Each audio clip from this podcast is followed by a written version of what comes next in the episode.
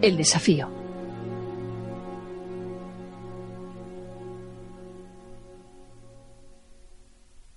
Una historia real.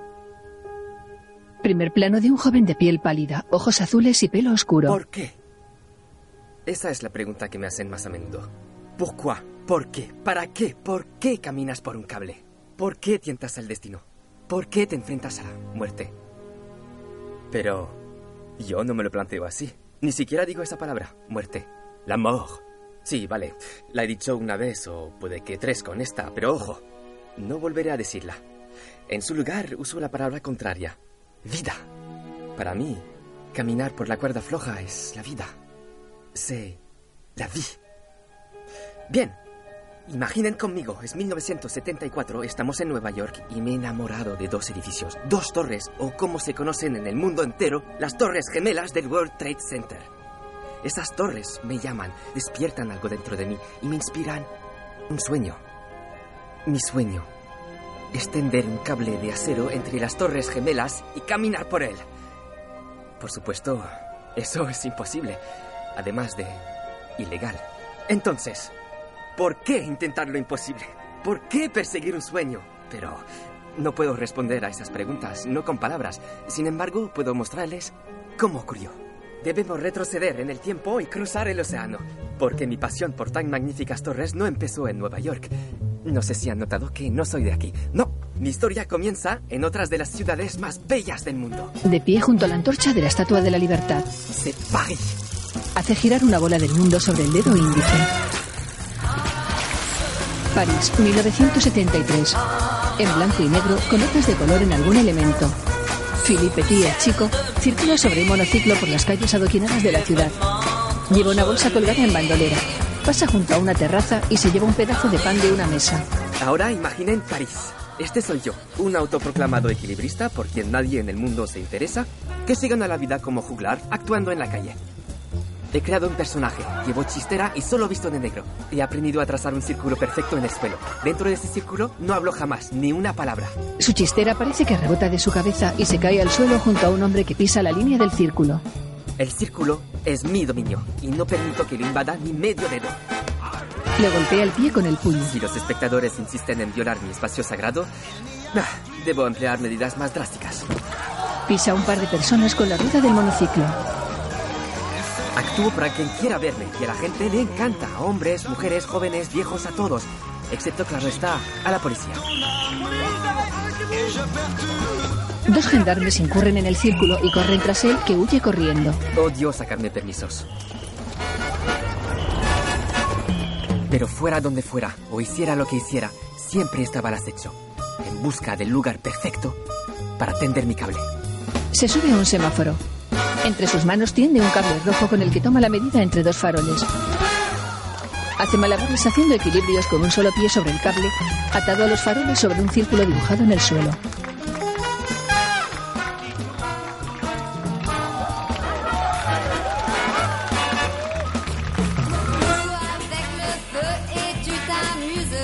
Pasa la chistera entre el público que le echa monedas y billetes. Una niña le echa una bola de caramelo. Philippe la coge, la envuelve con su puño, sopla sobre él y desaparece. Acerca su mano a la oreja de la niña y de ella saca el caramelo.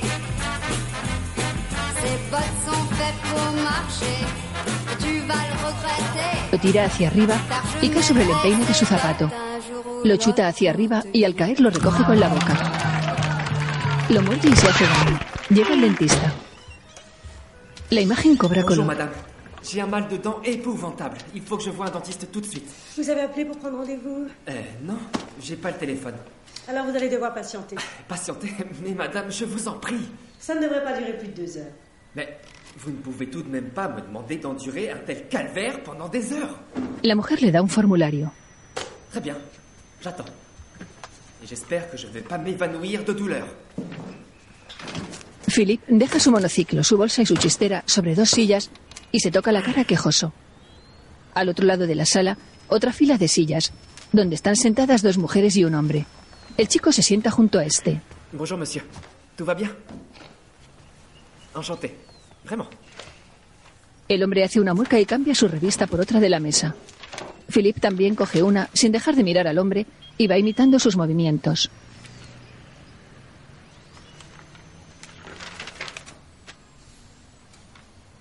De repente me quedo helado. El chico fija la mirada en su revista. El dolor de muelas desaparece. En la revista hay un artículo con una ilustración de las torres. Ni siquiera están terminadas, pero el artículo dice que cuando lo estén, serán las más altas del mundo.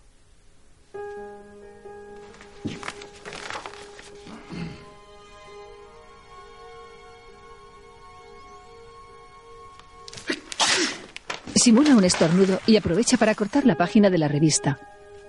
Se la mete arrugada en el bolsillo. La cámara se acerca a la fotografía de las Torres Gemelas. Philip traza una línea recta entre ambas.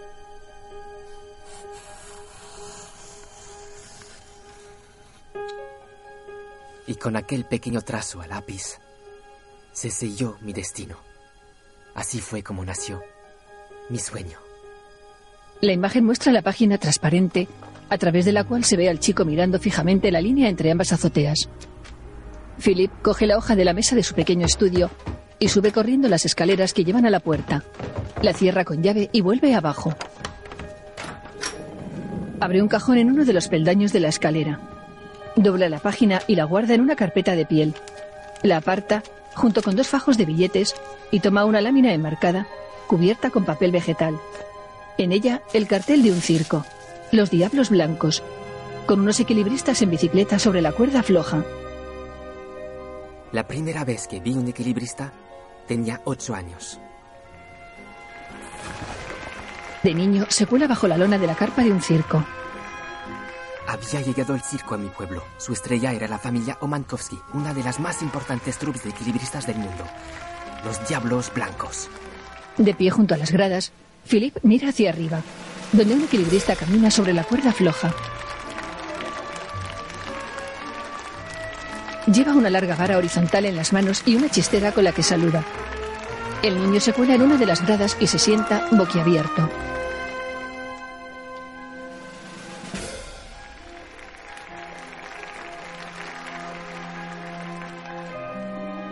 Primer plano de los pies del equilibrista que dan pasos pegando un pie al otro. Philip lo contempla paralizado.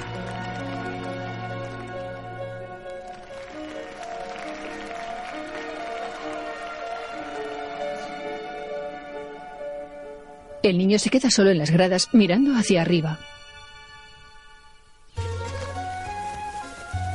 A cámara rápida, el niño amarra una cuerda a dos árboles sobre el césped hasta crear una pasarela de cinco cabos a un metro del suelo.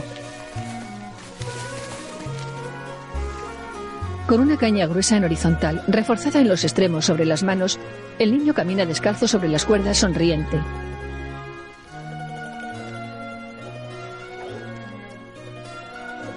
A cada paso, una de las cuerdas desaparece, hasta que se queda caminando sobre una sola cuerda.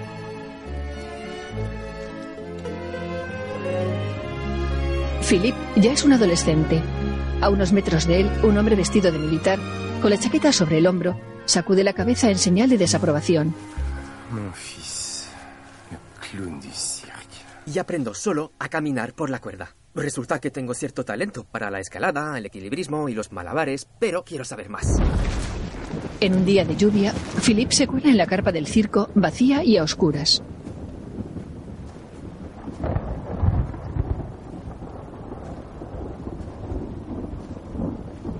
Avanza mirando a su alrededor hasta llegar a uno de los mástiles a los que está atada la cuerda del equilibrista. Mira hacia arriba, fascinado.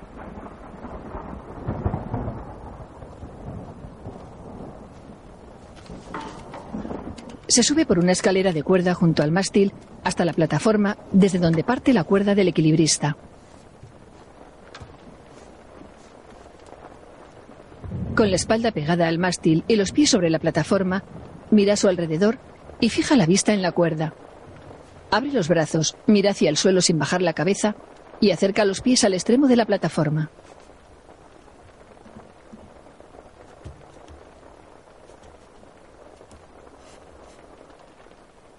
Levanta el pie derecho lentamente y lo coloca sobre la cuerda.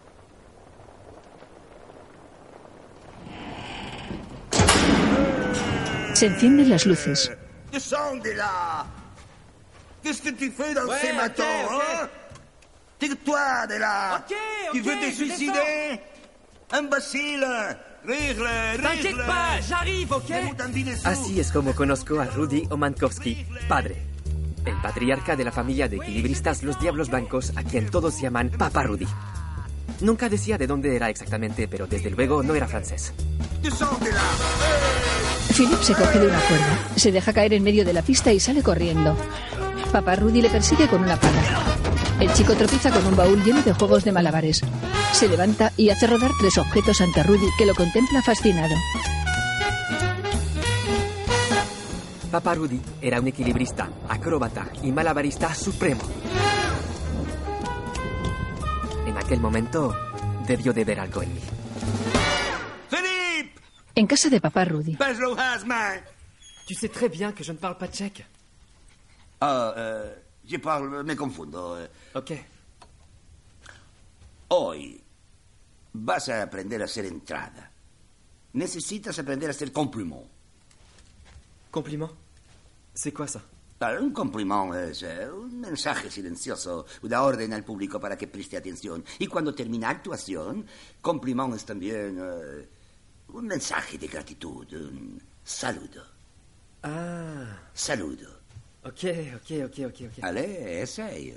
Philip abre los brazos con elegancia y se arrodilla. No, Philippe, es terrible. Ja, no, es... Eso es demasiado, ¿eh? No hagas nada. Prueba otra vez. Philip abre los brazos y asiente con la cabeza. No, he dicho no hagas nada. Es excesivo también, pareces cobarde. El público tiene que saber siempre que tú mandas. No te esfuerces tanto, ¿eh? No hagas nada, otra vez. Mueve lentamente una mano. Ah, pero ¿y el respeto? No haces nada. ¿Me ¿eh? has dicho que no haga nada? Sí, no debes hacer nada por fuera. ¿eh? Por dentro, en tu corazón, debes saludar. En mi corazón. Merde, de quoi tu parles El artista debe sentir sincero respeto y, y gratitud al público. ¿Por qué voy a respetar el público? Soy yo quien está en el cable. Tienes que saludar al público y mostrar respeto. Il n'y a pas de spectacle sans public. Si no comprendes eso, nunca actúas en circo. Bueno, de acuerdo, no quiero actuar en un circo. Además, yo no soy un ridículo clown de circo, soy un artista. Papá Rudy lo echa. Merci. Y sin más ni más, Papa Rudy pateó mi culito artístico y lo puso de patitas en la calle. Luego, poco tiempo después, Tu n'arriveras jamais à rien avec ton cirque à la noix. C'est pas en marchant sur un fil que tu vas gagner ton pain.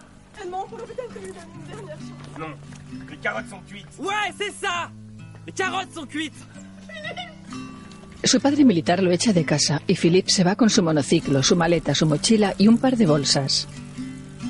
Cosidas y en puré. No había vuelta atrás, así que emprendí mi camino. No sabía qué estaba buscando, pero supuse que lo encontraría en París. Philip baja de su monociclo en una plaza de la ciudad, vestido de negro y con chistera. Estira una cuerda roja ante sus ojos para medir a vista la distancia entre dos árboles. Bajo la cuerda, una chica toca la guitarra sentada en un banco. Philip se descubre la cabeza para saludarla.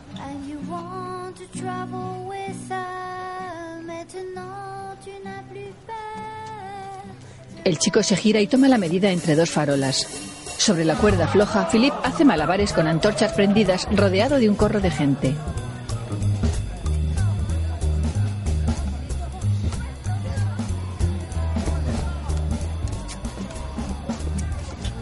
La chica cantante se queda sola con su guitarra.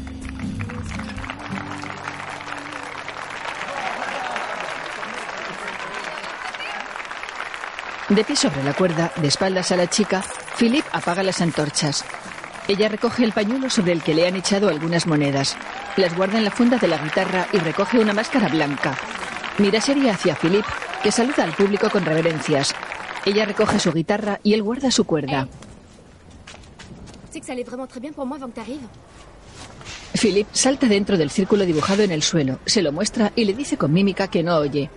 Ella deja su guitarra, se pone la máscara ante él y hace ver que llama a la puerta con su mano derecha. Abriendo las manos como si se apoyara en un cristal, ella se desplaza a su izquierda y él la sigue. Ella simula que va a abrir la puerta y que busca la llave por los bolsillos de su abrigo. La encuentra, la mete en la cerradura, hace girar el pomo y abre hacia afuera. Philip sale y ella se quita la máscara. Depuis quand les mimes ça parle Ah non, moi je suis pas mime. Je, je me cache pas derrière des murs imaginaires. Ah, S'il vous Una pareja toma una foto de. Philippe. C'est mon espace sacré. Ah, merci. La chica les habla. I'd be much obliged if you could just move along. This here's a private conversation. Oh, shut my mouth. We thought you were putting on a show. No, it ain't. This here's for y'all. Well, thank you kindly. El hombre le da unas monedas a la chica que se las guarda en el bolsillo. Vaya, me encanta tu inglés. Suena muy americano. T'es un putain de voleur. Me gustaba mucho más el inglés. Pour qui tu te prends, enfoiré Ah, sí, sin duda prefiero el inglés. Escucha, malabarista. Me has robado a mi mejor público. ¿Y para qué? ¿Un truco barato? Perdona, pero les encanta el equilibrismo de altura. ¿A eso lo llamas de altura? Es la altura más baja que he visto nunca. Y tienes razón, mademoiselle, pero eso es porque los dos árboles más altos de la plaza están justo donde estabas actuando tú. Y yo nunca sería capaz de invadir el espacio de otro artista. Va a llover. Ella se da media vuelta y se va caminando por la calzada con su guitarra y su bolsa. Philip la observa.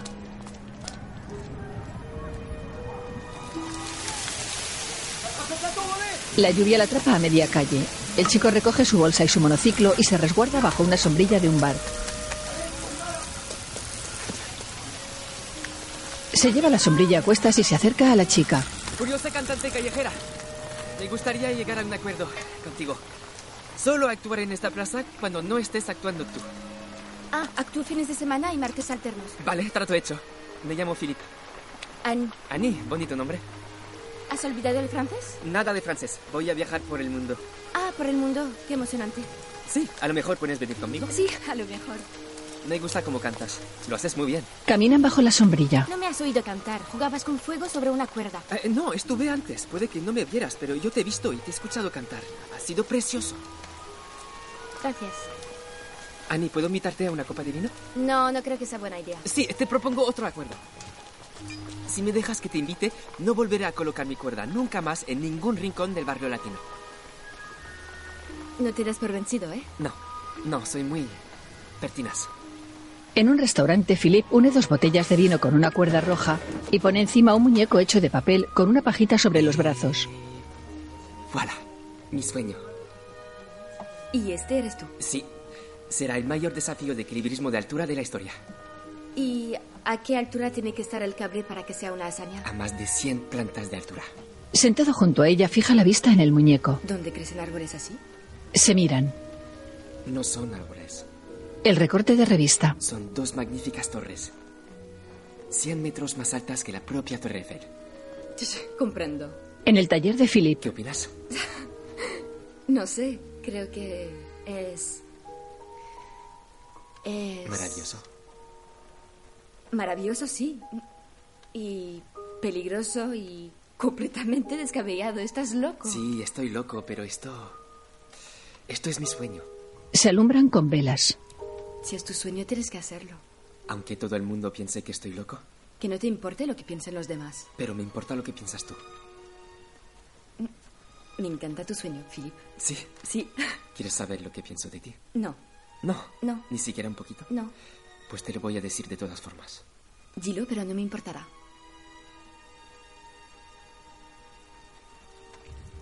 Se besan.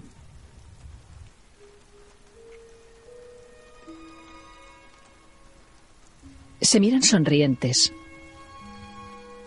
Conozco un sitio en el que hay dos magníficos árboles. No fui consciente entonces, pero Annie se había convertido en mi primer cómplice. Philip practica caminando sobre un cable entre dos árboles. Annie, ¿Sí? creo que deberías subir aquí conmigo. Ah, no, de eso ni hablar. Sí. Será tu bautismo de cable. Mm, No. Venga, Annie, tienes que confiar en mí. Ella toca la guitarra. Vale. Camina acogida a sus hombros. Paso. Sobre todo, efectivamente, había dos árboles espléndidos en el parque de la Escuela de Arte de Annie. Ella se ocupó de que pudiera tender mi cable allí. Era perfecto. Podía practicar todos los días y además ver a Annie. Camina sobre el cable con la vara y la chica a cuestas. Un día, mientras estaba en el cable, se me acercó un joven con aspecto muy serio.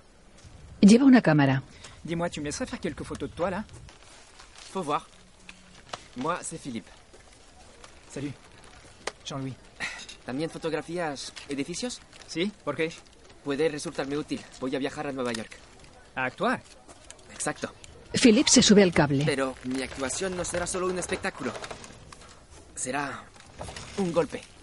¿Un golpe? Sí. Tengo intención de tender mi cable en secreto en el escenario más espectacular del mundo. Y después, sin previo aviso, apareceré y daré un paseo sorpresa e ilegal por el cable. Si sale bien, será el golpe artístico del siglo. Vaya. Pues tú, amigo mío, puedes ver mis fotografías cuando quieras. Son muy rebeldes. O sea que no solo eres fotógrafo, eres anarquista también. Todos los artistas son anarquistas en alguna medida. ¿No estás de acuerdo? Sí. Tú, mi amigo artista y anarquista, serás mi fotógrafo oficial. Se le desmonta el andamio del cable y cae al suelo.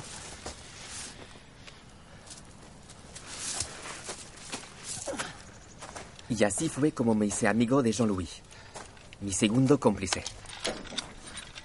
Si esto pasara durante el golpe, sería el desastre artístico del siglo. Papá Rudy cocina un conejo entero en su casa cuando entra Philip. Quiero saber más. Tu sais pas frapper à la porte. El chico se detiene junto a los perros de Rudy. Quiero que me enseñes a fijar un cable de altura. ¿Para qué? Eres malabarista callejero. Quiero aprender a hacer los nudos adecuados. Quiero conocer el tipo de cable, el peso, el grosor, la resistencia. Así que lo que pretendes es que te entregue mis secretos. Secretos que he tardado una vida en aprender. Secretos que solo doy a mis hijos. Y tú quieres que te regale sin más. Philip se le acerca. Puedo pagarte. Tengo dinero. No me importa lo que cueste. Ven a verme al circo. Al amanecer. Trae tu dinero de malabarista. En el circo. Pones tacos de madera entre cable y postín. Vale. Max, Lo tensa. los tacos de madera amortiguan. Si los postes flexionan, el cable no se rompe. Y siempre, siempre revisa los anclajes tú. Nunca subas a un cable si no has revisado todos los anclajes tú mismo. ¿Capiche? Vale. Rudy coge el dinero. Había gran funámbulo polaco llamado Roman. Decía que sabía si cable tenía tensión correcta a través del culo y a través del oído. Ah, por debajo, a través del lazo. Tira de él. Philip amarra la cuerda. Tensa y paga. Felipe, me has dado dinero fracturado. No, sirve. Está roto. Ça marche. Ça marche. Papá Rudy me dejó viajar con su troupe. Por supuesto, no actué nunca. Pero siempre que la carpa estaba vacía, practicaba en el cable. Papá Rudy observa a Philip que camina sobre el cable a más de 10 metros de altura, equilibrándose con la vara horizontal.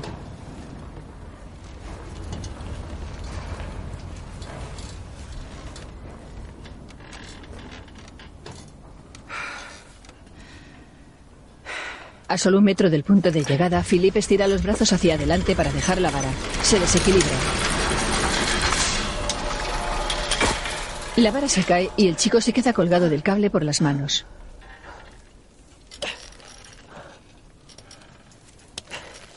Avanza una mano tras otra hasta la plataforma, desde donde se coge a la escalera de cuerda.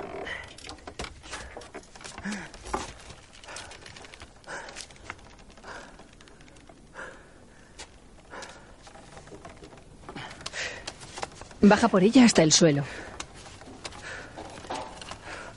La mayoría de equilibristas se matan al terminar. Creen que han llegado, pero están aún en cable. Si tienes que dar tres pasos y los das con arrogancia, Si crees que eres invencible, te matas. Papá Rudy detiene la mano de Philip en el bolsillo. Este consejo te doy gratis. El hombre se pone el cigarrillo en la boca y se va. Merci. Semanas después actué por primera vez oficial y públicamente en un pueblecito que ni siquiera aparecía en el mapa. Pero el alcalde cada primavera organizaba un festival y papá Rudy lo convenció de que me contratara para que caminase por encima de un lago, que era más bien una ciénaga. Alors, ¿ça va? No, a través de culo y pies, dímelo tú. Vino Annie, puso un tocadiscos para que hubiera música. Y Jean-Louis vino para hacer fotos. Bien, comienzo mi actuación y todo va muy bien. A cámara lenta, Philip cruza el lago caminando sobre el cable. Annie, de pelo negro ondulado y cara menuda, lo contempla sonriente. Un fotógrafo toma fotos a Jean-Louis que le pide que pare. Pero de pronto empiezo a oír murmullos, carcajadas y risitas. Resulta que también hay un concurso de pesca esta tarde en el lago, que es más bien una ciénaga. Los pescadores beben vino, me gritan, me insultan, se, se ríen de mí mientras intento trabajar. Philip se desconcentra. El disco se raya.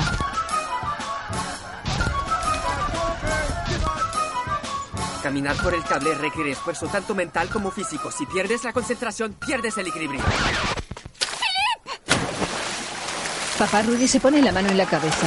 Philip intenta ponerse de pie en la ciénaga y se cae una y otra vez. El otro fotógrafo le toma fotos. Ahí estoy, con el barro hasta las rodillas, haciendo el cumpliment de Papá Rudy. Era mi primera actuación. Un fracaso. Después de aquello, no me sentí muy bien. Fotografías en blanco y negro de Philip cayéndose. Annie asustada. Jean-Louis molesto y papá Rudy avergonzado. Días después, paseaba junto al Sena, compadeciéndome de mí mismo, cuando miré y vi las dos torres de Notre Dame. Entonces dije, ahí es donde debo poner mi cable. Así es la forma de poder redimirme. Y así, al amparo de la oscuridad y con una llave maestra, Jean-Louis y yo nos colamos en la catedral. Até sedal a una de mis pelotas de malabares y la lancé hasta el otro lado donde esperaba Jean-Louis. Luego atamos el sedal a una cuerda fina y la pasamos entre las torres. Después pasamos una cuerda más gruesa y atamos la cuerda gruesa al cable de acero. Jean-Louis y yo estuvimos toda la noche ocupados en fijar el cable entre las dos antiguas torres. En cuanto llegaron los primeros turistas por la mañana, empecé. Vestido de negro y con la vara de equilibrio, Philip camina sobre el cable.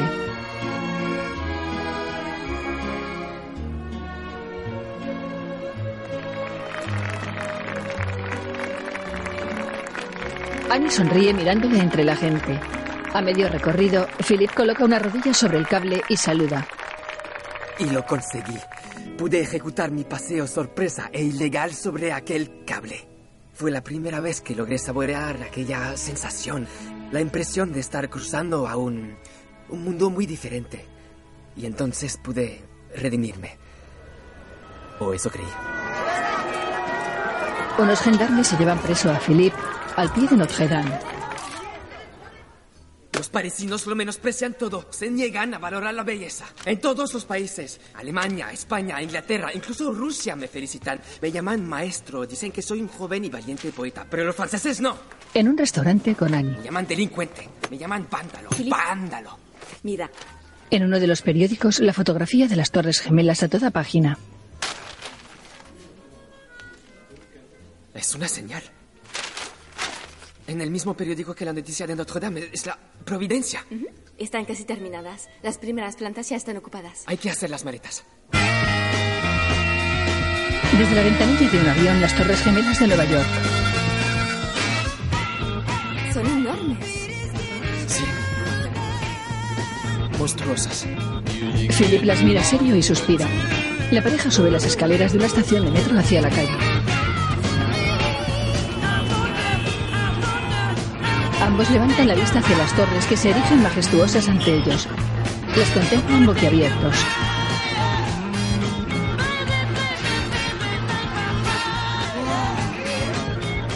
Caminan hacia la calzada sin apartar la mirada de ellas. altas de lo que imaginaba.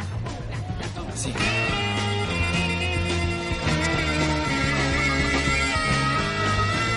Vista de una de las torres desde la base. Alrededor, algunos operarios trabajando. Philip y Annie se acercan mirando hacia arriba. Es absurdo. Totalmente absurdo. Se para ante una columna cuadrangular de acero brillante junto a la esquina. Acerca la mano a la pared sin tocarla y apoya la barbilla en el acero mirando hacia arriba.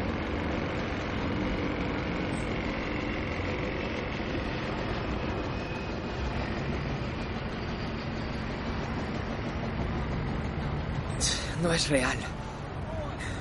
Están fuera de toda escala. Se, se alzan y no acaban nunca. No es humano. Se acabó, se acabó, se terminó. ¿Se terminó qué? El golpe, mi sueño, destruido. ¿Ves estos monstruos? Estas. Estas bestias. Bestias. ¡Cálmate! Me están diciendo que no es posible y ya está. Nada me indica que sea posible. No hay nada que me diga que se puede hacer. Ya dentro del edificio, un pintor sale de una puerta con un bote de pintura en cada mano. Eh. ¿Qué hay? El pintor se va y deja la puerta entreabierta. Philip mira a Annie y corre hacia la puerta antes de que se cierre.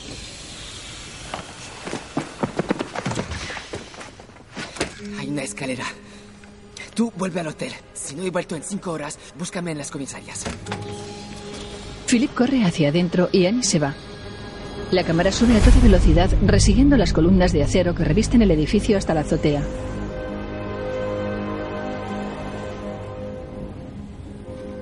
Philip aparece por la escalera en lo alto del rascacielos, cubierto por vigas y andamiajes. Subo hasta la cima. Nadie me detiene. Anda decidido hacia una de las esquinas de la azotea. Y me encuentro sobre una isla que flota en el aire al borde del vacío. Se para enfrente de la otra torre, junto a una viga que sobresale un par de metros de la fachada.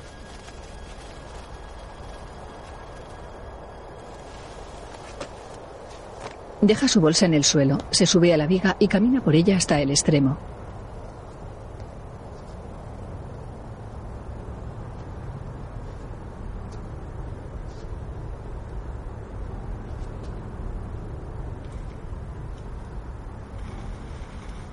Y claro, miro automáticamente hacia la otra torre. Luego tengo que atreverme a mirar abajo.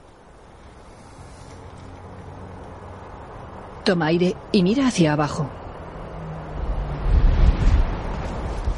Abre los brazos y dobla las rodillas.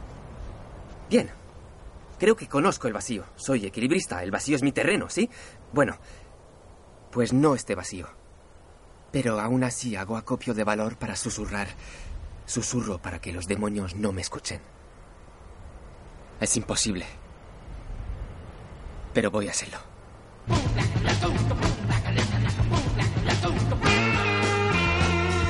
En el extremo de la viga se sostiene con un solo pie con los brazos abiertos. En un apartamento, una maqueta de las torres con un cable que las une. C'est complètement ridicule. Nada de francés. Hay que empezar a comportarse como neoyorquinos. Tu llamado golpe es una broma ridícula. Ya ves, en cualquier idioma. Por eso lo he planificado todo. ¿Planificado? ¿A quién quieres engañar? No tienes ni idea de qué hay en la otra azotea. No, no sabes a qué hora llegan los trabajadores ni a qué hora se marchan. No tienes ni idea de cuál es la distancia exacta que hay entre las torres, ni, ni cómo vas a fijar los cabaletis. ¿Cómo? No hay ni un solo sitio al que anclarlos en la fachada. Por cierto, ¿cuántos días has tardado en construir esta maqueta? No, vamos, es preciosa, ¿eh? ¿Qué son los cabaletis? Son cables tensores. Eh, Paparudi los llama cabalitis. Estabilizan el principal. Ah, el principal. A ver, ¿cómo pasarás el cable a través del vacío? Como hicimos en Notre Dame. Comenzamos con un sedal atado a una cuerda, atada al cable.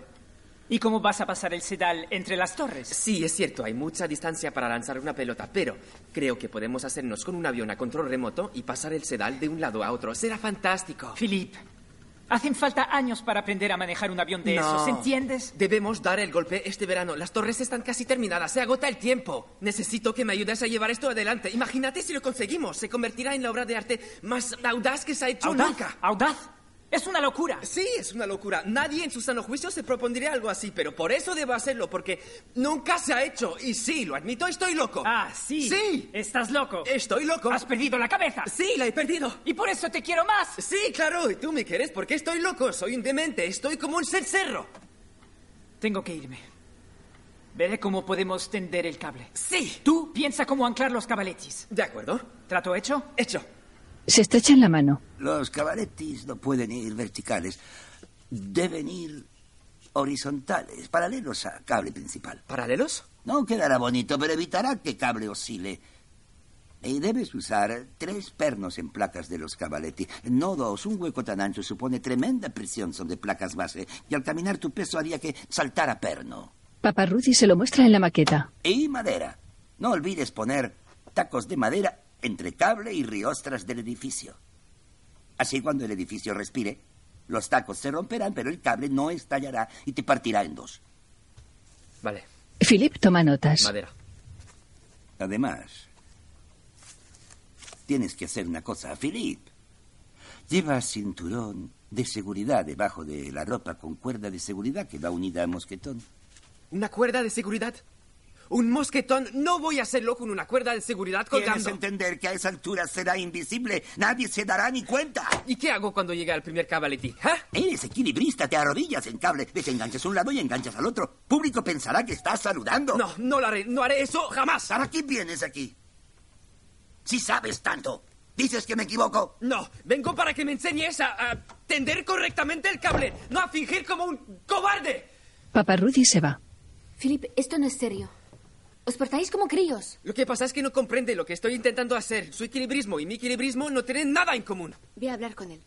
¿Quieres que hable con él? Sí, ve a hablar con él. Discúlpate. y- No pienso disculparme. Hazlo, no tienes elección y lo sabes. Annie le toma de la mano y se acercan a la puerta.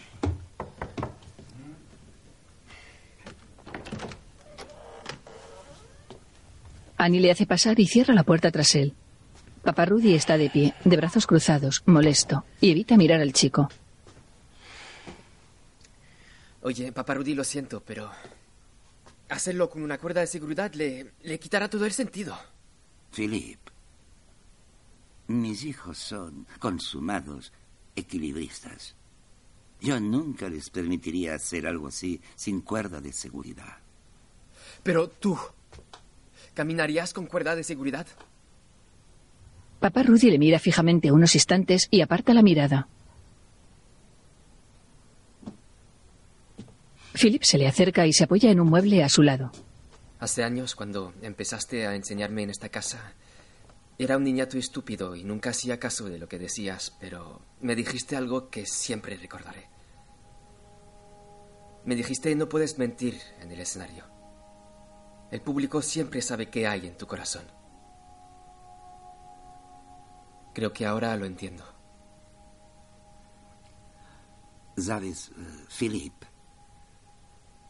lo que estás haciendo es posible que no lo entienda. Pero es... Es... Algo... Conmovido, papá Rudy le pasa el brazo por encima del hombro. Algo muy bello. El hombre asiente emocionado. Abre una caja de encima de un mueble de la que saca una cinta métrica y un sobre.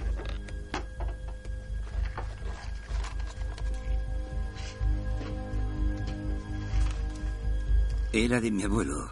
Le da la cinta métrica. La necesitarás. Y necesitarás esto. Le entrega el sobre. Philip lo abre. Está lleno de billetes. El chico saca el que le dio él, roto de una esquina. Papá Rudy se encoge de hombros y sonríe. Ahora mis secretos son nuestros secretos. Gracias. Se abrazan. ¡Más rápido! ¡Más fuerte! ¡Más! ¡Ani, más! Annie sacude el cable. ¡Más rápido! ¡Más fuerte! ¡Lo intento! ¡Eres una tempestad! ¡Eres terribles vientos huracanados que aullan entre las torres! ¡Ah! ¡Ah! Practican en el campo. ¡Hola! ¡Hola! ¿Cómo estáis? ¡Hola, hola! Me alegro de verte. Igualmente. Bueno, este es mi buen amigo Jean-François. Quiere ser cómplice del golpe. Ah, vale. Siempre anda en busca de aventuras. Bueno, Annie, te presento a Jean-François. Buenos días. Buenos días. Jean-François, este es Philippe. Encantado, Jean-François. Puedes llamarme Jeff. Ah, un hombre americano, genial, va con Nueva York. Jeff, bienvenido al golpe. Eh, ¿Tienes alguna experiencia Solo tiene con...? experiencia en matemáticas superiores. ¿En serio? Sí. Sí, me dedico a las matemáticas. 3,1415 es el valor de pi. Ah, necesitaremos muchos cálculos. Sí, entonces él es tu hombre. Enseña matemáticas en un instituto. Ah, Y además, eh, le aterran las alturas. ah. Perfecto. A mí me aterra el álgebra. De acuerdo, Jeff. Bienvenido al golpe. Sí, bienvenido. Eh, dime, ¿cuánto es eh, eh, 81 dividido por 27? 3. Exacto, eres el cómplice número 3. ¿Y cuánto es 11 por 10? 110. Eso es, 110 pisos. Es la altura de las torres. Hey, Son chicos, altas, Sí, son altas. Sí. creo que he cumplido mi parte del trato. ¿Qué es, un arco y una flecha? De acuerdo, no es tan fantástico como un avión a control remoto, pero es mucho más silencioso. Jean-Louis hace puntería en la distancia. La flecha lleva un hilo atado. El paisaje de campo se torna noche urbana y la flecha se clava en una azotea. En el campo, Philip corre hacia el punto donde se ha clavado la flecha, a menos de un metro de la bandera que marcaba el objetivo. ¡Funciona! ¡Funciona! Ahora tengo dinero suficiente, tengo cómplices, tengo más o menos un plan. Solo quedaba escoger una fecha. Tenía que ser antes de que llegara el frío y de que se acabaran las torres. Así que elegí el 6 de agosto. Será en agosto, el 6. Será dentro de tres meses. Jeff y Jean-Louis viajarán a Nueva York a finales de julio y mientras buscaremos cómplices americanos. O sea que... El 6 de agosto. Cuerdas de polipropileno, cuerdas de cáñamo, un aparejo pequeño de tres poleas, un aparejo grande con una polea, eh, cabestrillos, cable de acero, cable de 6 milímetros, juego de poleas, guantes de construcción, llaves inglesas, eh, cinta métrica y una pértiga en cuatro piezas. ¿Y para qué es todo eso? Voy a tender un cable entre las dos torres del World Trade Center y a caminar por él. En el control del aeropuerto, Buena suerte. Siguiente. vestido con casco de operario, Philip sale del metro ante las torres. En cuanto volvimos a Nueva York, comencé mi labor de espionaje. Iba a las torres a diario, a veces a las 6 de la mañana, y cada día llevaba un disfraz distinto. Toma fotos de las grúas y de la fachada. Hacía fotos de todo. Tomaba notas detalladas de cada centímetro de las torres. Un día va con camisa y corbata, otro con traje, otro con camisa floreada y gafas de sol. Como saben, la torre norte está totalmente terminada desde hace dos años y la torre sur está terminada hasta el piso 80. Ambas torres están abiertas al Señor público. Tosori, disculpe, Toulouse Cézanne, de la revista L'Architecte. ¿Sabe la distancia exacta entre la esquina norte de la torre sur y la esquina sur de la torre norte? ¿La qué? Eh, la distancia exacta entre las torres. Lu, 42 metros. 42 metros. Dentro de las torres toma fotos de ejecutivos, visitantes y personal. Subí en todos los ascensores, el local, el express, el express hasta el Sky Lobby superior y hasta el inferior. Monté cientos de veces, espié a los de mantenimiento, los muelles de carga, los camiones descargando sus mercancías. ¿A qué hora llegaban? Lo que tardaban, cuánto papeleo hacían. Mi mejor disfraz era el de arquitecto. Llevaba corbata y unos planos y trataba de parecer importante. Me permitía acceder a las zonas sin construcción. Se clava un clavo en el pie que le traspasa el zapato. Annie se lo cura. Philip, tiene muy mala pinta. Creo que debes ir al hospital a que te den unos puntos. No, sé. no, estoy bien. Mira qué día es hoy. El golpe es dentro de tres semanas. Jean-Louis y Jeff llegarán la semana que viene y aún no he podido entrar en la azotea de la Torre Norte. ¿Vas a poder andar por el cable con el pie así? Sí, se me habrá curado para entonces, pero ¿qué hago mañana? ¿Cómo voy a continuar mi labor de espionaje con el pie hecho polvo? ¿Necesitas muletas? No, no necesito muletas. Como... mul- ¡Sí! ¡Muletas! Llega a la torre con muletas y un hombre le abre la puerta. Pase, por favor. Ah, gracias. En el vestíbulo se le cae una muleta. Hola. Permítame que le ayude. Oh, gracias. Ya hemos llegado, señor. Ascensor Express. Gracias. Espero que se recupere pronto. Ah, sí. Estaré mucho mejor en unas semanas. Le llevan en silla de ruedas. Sube el ascensor con Ah, muletas. sí, eh, 85, por favor.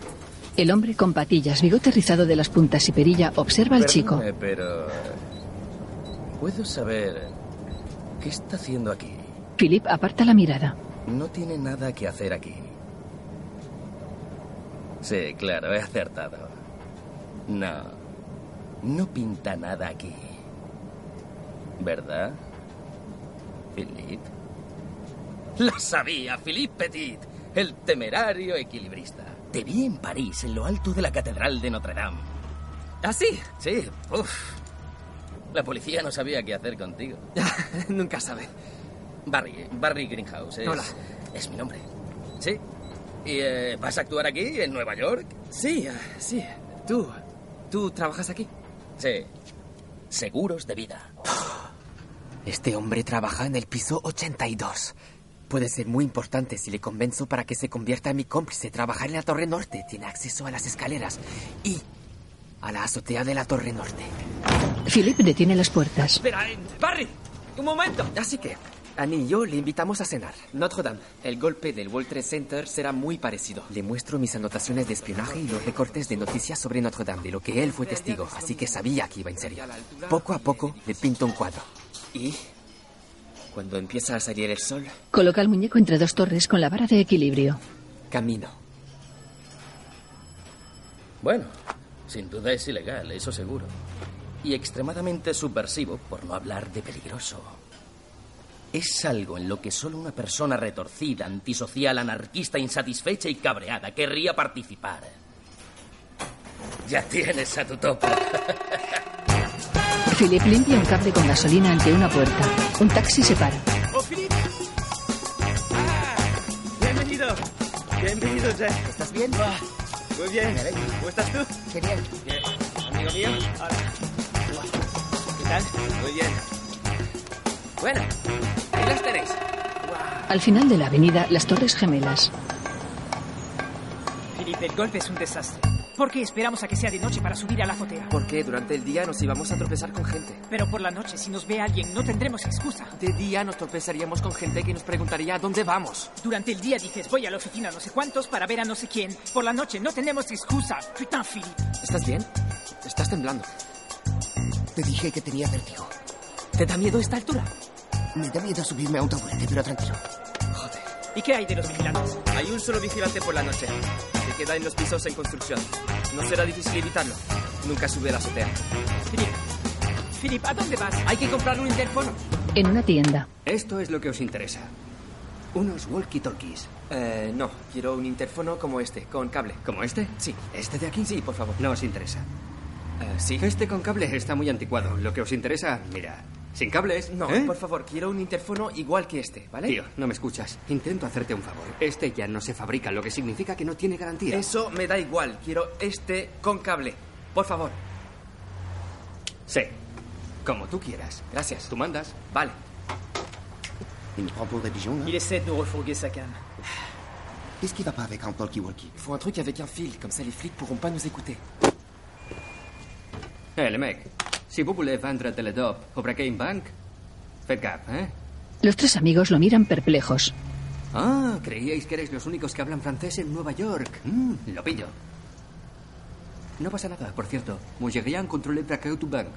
Philip se gira hacia los otros dos. Propongo invitarlo a cenar. Soy Philippe. JP. Para vosotros, Jean-Pierre. JP. Bienvenido a la compañía Fisher Industrial Fence de Fort Lee, Nueva Jersey. Cuela a tope. ¿Quién lo ha hecho? Es una larga historia. Seguro. ¿Qué? ¿Tengo título? Sí, como eres quien mejor se mueve con la gente, te nombro director de personal. Fantástico, tío. Mola. ¿Qué tengo que hacer? Buscar más cómplices. Philip reparte fichas de identificación a todo el equipo. Conozco los cracks. Ayudaría a tender el cable. Atar nudos se me da que alucinas. Trabajé en un mariscador. Sí, tío, sí. Contad conmigo. Sobre todo si queréis que el cable esté bien. Bien colocado. ¿Lo cogéis? ¿Lo cogéis, tío? Es bien colocado. ¿Por, por qué las torres del World Trade? Todos odian esas cajas tan feas. Parecen dos enormes, eh, dos enormes archivadores. Total, sa- ¿sabéis qué? ¿Y si escalas el edificio Chrysler, macho? ¿Eh? Sería un pasote, ¿verdad? Ça va pas, ça. Je sens pas du tout ces deux-là. Surtout le grand qui fait la gueule. JP, En un restaurante a punto de cerrar. tu crois qu'on peut compter sur eux C'est le mieux que j'ai trouvé. C'est ça. Ou des clochards. Philip, Jean-Louis y JP se giran hacia los otros dos apoyados en un piano. Mañana. Mañana. El golpe será mañana. Mañana Será el gran día. Ya conocéis el plan. Los trabajadores llegan a las 7 de la mañana, así que tengo que estar en el cable a las 6. ¿No me escucháis? ¿Por qué no me escucha nadie cuando hablo? ¿Prestáis atención? Philip, tienes que comer algo. ¿Comer? ¿Cómo voy a comer? Hay que repasar el plan. Hemos repasado el plan 20 veces. Ah, Philip coge el plato y lo deja en la mesa. pues esta va a ser la 21. A las 2 de la mañana. Cargamos la furgoneta. JP conduce, dejamos a Jean-Louis, Annie y Albert en la torre norte. Ahí os reunís con Barry. Él os esconde en su planta hasta que pueda llevaros a la escalera de la azotea. Entonces nosotros, tú JP, tú Jeff, tú David, con nuestra ropa de trabajadores, subimos el cable y el equipo de anclaje por el montacargas de servicio. Por lo que he podido comprobar, podremos llegar hasta la planta 82. Cuando no haya moros en la costa, muy deprisa subiremos todo a la azotea y empezaremos a montarlo. Y a medianoche, listo. ¿Habéis oído? A medianoche. Así tendré tiempo de colarme en la torre norte y comprobar los anclajes, porque debo tener tiempo de revisar los anclajes de ambas torres. Y a las seis, cuando amanezca, daré mi primer paso. Descalzo con el pie vendado, da un paso. Premier pas. Philippe, Sí. Creo que debemos esperar. ¡No! En attendant de trouver des associés plus compétents. No, las zanahorias están cocidas. Toma a Jean-Louis de los hombros. Es ahora o nunca. Les carottes sont cuites. Ambos miran a Annie. Las zanahorias están cocidas. Philip se levanta y sale de la sala.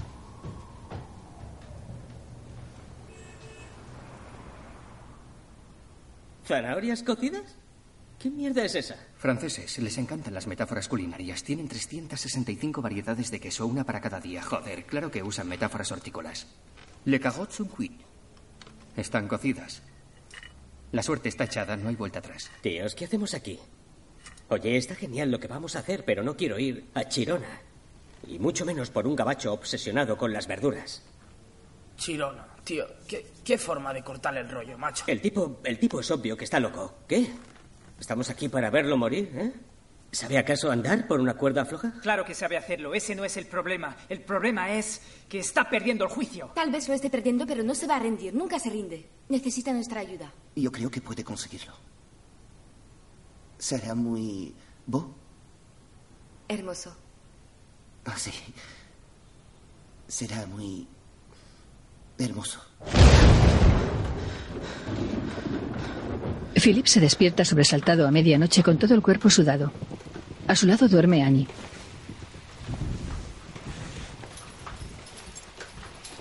Era la noche antes del golpe y como es natural no podía dormir. Se pone los pantalones y sale de la habitación con un martillo en la mano. Cruza el salón donde duermen todos los demás.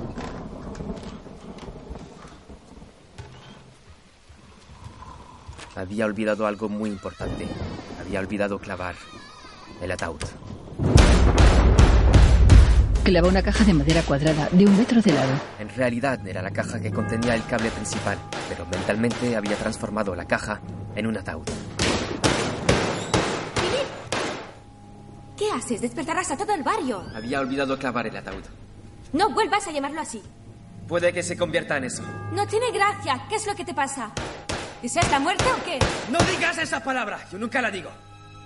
Venga, muerte, ataúd, morir, es todo lo mismo. ¿Por qué me haces esto? ¿Por qué estás contra mí? ¿Contra ti? Nadie te apoya, solo yo. Pues ¿por qué dices esa palabra y me metes esa idea en la cabeza la noche anterior a mi actuación más peligrosa? ¿Por qué eres tan insensible? ¿Insensible? ¿Eres la persona más egoísta, arrogante? Sí, soy arrogante. Tengo que serlo. Para ir por el cable, para poder dominarlo. ¿Y qué me dices de tus compañeros, de tus cómplices? No les das ni las gracias para que sepan que los aprecias. Ellos saben que los aprecio. ¿Lo saben? Sí, ¿qué crees que haga? Que entre ahí y les dé las gracias. Puedo despertarlos y decir gracias a todos. Merci.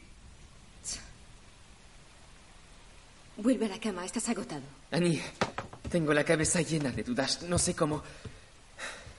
Cuando me enfrente al vacío, cuando tenga que pisar el cable, no sé si seré capaz de dar el primer paso. Tu corazón te dirá qué hacer. Annie, eres la única que me conoce realmente y gracias a ti voy a conseguirlo. Me das la fuerza y la capacidad. Sin ti no lo conseguiría. Lo conseguirás. Annie se va de la habitación.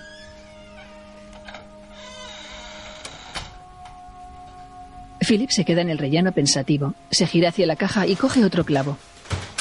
Ella cruza la sala esquivando a los demás que duermen en el suelo o en el sofá. ¡Despertad todos! ¡Despertad, despertad, despertad! Quiero deciros algo que no os he dicho hasta ahora. Es importante. Gracias. Merci. Descansad. Mañana será un gran día. ¿Veis? Ha perdido el juicio.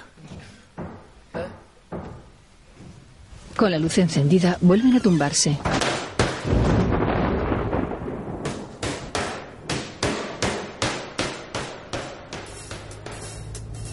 Philip, vestido de operario con el casco puesto, está de cuclillas junto a la caja. Estamos todos en la furgoneta y me digo, de acuerdo. Aquí se inicia todo. El golpe ha empezado. Medio dormido, sus colegas le Mi acompañan. vida ya no está bajo mi control. JP conduce con Annie al lado. Ante la furgoneta las torres gemelas. Philip las contempla emocionado. ¡Lazo de la Torre Norte!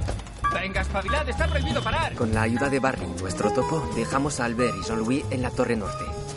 El plan era que Barry los escondiera en su oficina hasta que oscureciese. ¡Prohibido! Philip y Annie se abrazan. ¡Prohibido! A bientôt. Je t'aime. Yo también. Se besan.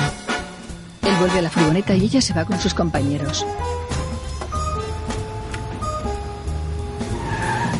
Albert y Jean-Louis visten impecablemente como si fueran arquitectos. Llevan maletines que pesan mucho porque contienen parte del equipo y un tubo para planos que contiene el arco y la flecha.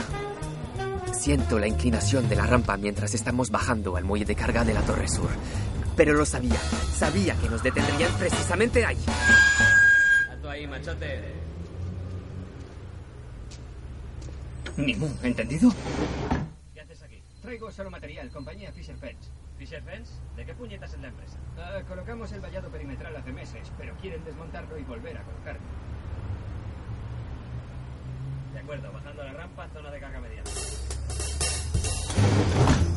Ese poli no se ha fiado un pelo. Casi me meo encima. Bajan la caja con más material en la zona de carga y la empujan hacia los montacargas. ¡Ni hablar! ¡Ni hablar! Oiga, no, no, no, tengo que hacer una entrega en el piso 82. Fisher Fence, aquí está No, todo. no, no, no, no. Hoy solo se hacen entregas al MEC. Han alquilado todos los montacargas. Volved la semana que viene. ¿La semana que viene? Sí, la que viene. Venga, a casita. ¿Has oído? Están ocupados. Hoy imposible. No nos vamos de aquí, haz que cambie de idea. Vale, haremos un descanso. Un descanso, muchachos. Disculpe, señor, ya no voy a ser más pesado. ¿Puedo saber cómo se llama? Francielani. ¿Es siciliano? Calabrés. Oh, bien, tengo vecinos sicilianos. Viven dos pisos más abajo. Siempre cocinan calamari. Me apesta la casa mil demonios. Suele pasar. JP coge un periódico. ¿Ha visto al hijo puta de Nixon? A ese hijo puta lo metería el resto de su vida en el talego. Usted me recuerda a mi viejo. Dice que este país se fue al carajo el día que mataron a Kennedy. Tiene toda la razón. ¿Cómo dices que te llamas? JP, en honor a JP Morgan. Varios operarios empujan sillas y muebles hacia los montacargas. Philip saca su reloj de bolsillo y mira la hora. Me quedo ahí, mano sobre mano, mirando a los trabajadores. Se mueven a cámara lenta. Mente agitada los ve moverse como si fueran tortugas.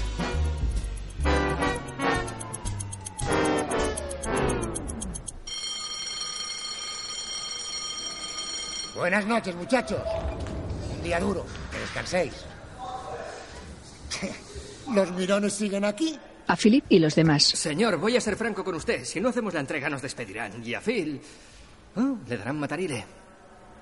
¿Qué lleváis y a dónde vais? A la planta 82. ¡Eh, Jimmy! Sube a estos gabachos a la 82. Es cachondeo, ¿no? Venga, es tu último viaje, ¿vale? De acuerdo. Gracias, señor. Muy amable. sí, sí, sí, sí. Andando, que vaya bien.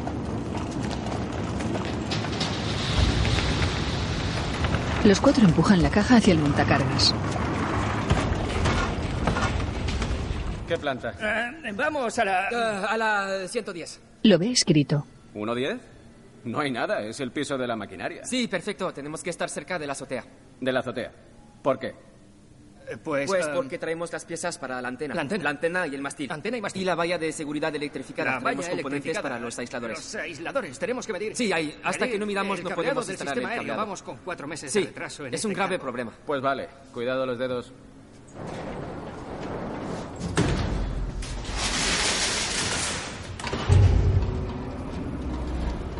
Vale, JP. Dès qu'on arrive au 110e étage, on se débarrasse du matos. Et toi, tu fais redescendre ce mec. Mais t'avais besoin d'aide pour tout ça Tu fais redescendre le mec. S'il reste avec nous, on va devoir repartir avec lui. On peut dire adieu au coup. Oui, oui, oui. Tenemos un golpe de suerte. El montacargas nos sube hasta la planta 110. Pero ojo, eso significa que JP tiene que conseguir que el ascensorista baje con él, porque si se queda, el golpe se irá al cuerno. 1-10.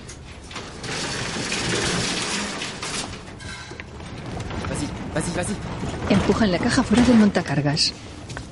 Jimmy, muchísimas gracias, tío. Oye, te invito a una birra. Estos pájaros entre que descargan y hacen el inventario tardarán siglos y ya encontrarán la salida.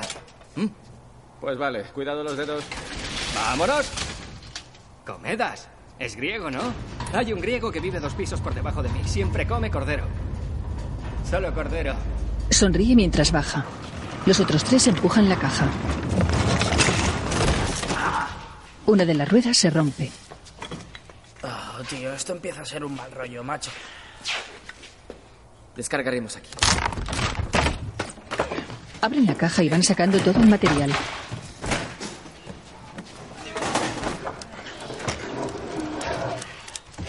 Entre los tres sacan el cable. Primero sacamos el cable. Si alguien nos detiene, decimos que es la sujeción de la antena. Pesa un quintal, macho. Calla. Pesa un huevazo. Pesa, pesa. No es coña, tío. Tío, este sitio me da malas vibraciones, macho. Mierda. Mierda, la pasma. Dios, está aquí la pasma. Escóndete, escóndete. Joder, se acabó, macho. Joder, joder. Qué cagada, tío. Viene de abajo. Oh, No pasa nada. no puedo hacerlo, tío. Es que me estoy cagando, Vale. macho. Vale, escucha. No te necesitamos. Vete, ¿vale? Vale. Vete, vete. No, esa escalera. ¿Por dónde? No, esa, esa, esa escalera. Al piso 82, al piso 82. Hay un ascensor. Puedes- Oye, tío, sería muy guay ayudaros a hacer algo tan radical, ¿vale? Sí, Pero no sé. sí. Joder, vamos. Joder, me piro, macho. La sombra de un policía en la pared. Philip se esconde bajo una lona. Es el agujero del ascensor cruzado por una viga de la que se coge. Se le cae el casco. Jeff hace lo mismo y también pierde el casco. Se quedan sentados en la viga el uno delante del otro. Jeff tiembla.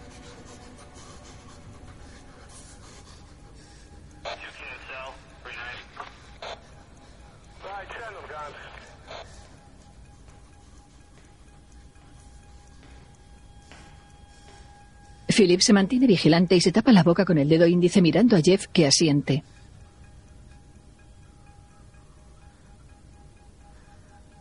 Philip sube y baja la mano respirando profundamente y Jeff le sigue. Nuestra esperanza es que el vigilante se vaya a otra planta o que cuando oscurezca podamos escabullirnos, pero debo admitir que para entonces me preocupaba mucho que el golpe hubiese llegado a su fin. Desde la calle, Annie mira hacia arriba con unos prismáticos. ¡Eh, Annie! Te he buscado por todas partes. ¿Va todo bien? Hemos tenido un tropiezo, pero ya está arreglado. De acuerdo. Los dos miran hacia arriba. La mano de Jeff, cogida a la viga, tiembla intensamente. Philip se la coge con calma y le mira sonriente.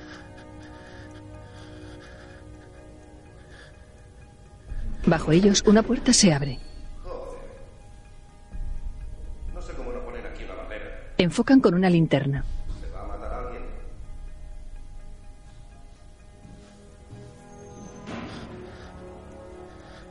Ahí estamos, columpiándonos en una viga de hierro durante una eternidad. Y lo peor, lo más doloroso es que nuestro pesado calzado de trabajo nos destroza los pies.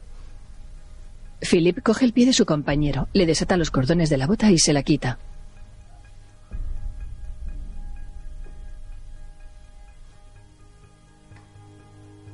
Los pies cuelgan descalzos con calcetines.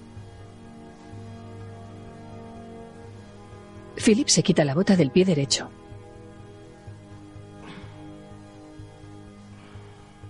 Jeff le ve la planta del pie. Bajo los dedos tiene el calcetín manchado. Se lo toca con un dedo y se lo muestra a Philip. Es sangre.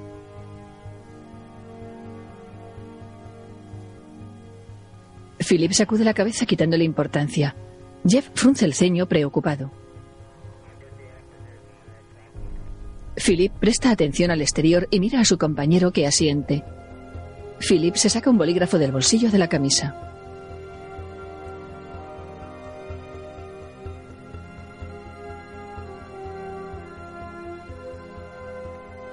Clava la punta en la lona y la hace girar suavemente hacia ambos lados hasta agujerearla.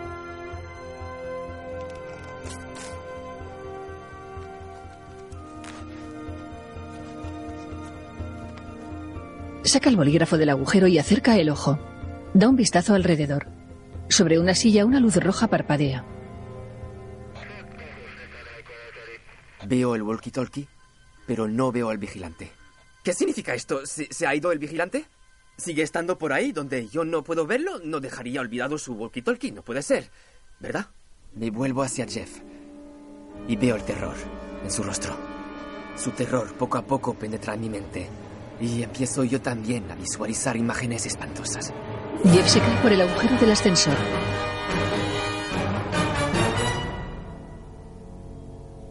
Philip cierra los ojos y sacude la cabeza. Jeff está sentado enfrente suyo. El tiempo pasa. Sigo mirando y mirando y ese walkie-talkie sigue ahí y me pregunto qué pasa con ese vigilante de seguridad y su walkie-talkie. ¿Está jugando conmigo? ¿Está esperando que salga para poder reírse de mí? ¿Está dormido? Más tarde, como una hora después de oscurecer, Philip, sudoroso, mira su reloj de bolsillo y acerca el ojo al agujero.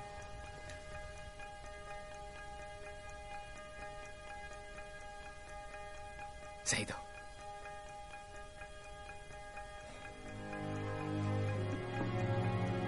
Philip saca la cabeza por debajo de la lona y mira a ambos lados.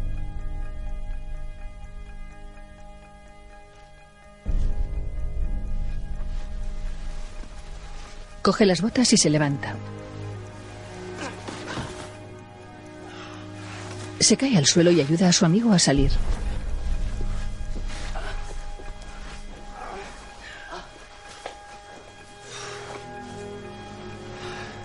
¿Se ha ido el vigilante? No lo veo. Tres horas de Entre los dos suben el cable por una escalera metálica.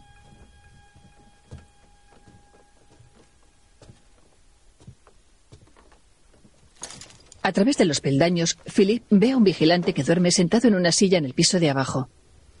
Da señal a Jeff de no hacer ruido y siguen subiendo hasta la azotea, donde dejan el cable en el suelo. Se agachan y dan una ojeada al vigilante que permanece dormido. ¿Qué le pasa? Está drogado. ¿O está muerto? No, hombre. El hombre mueve la boca. Los dos chicos cogen el cable y lo llevan hasta la esquina más cercana a la otra torre.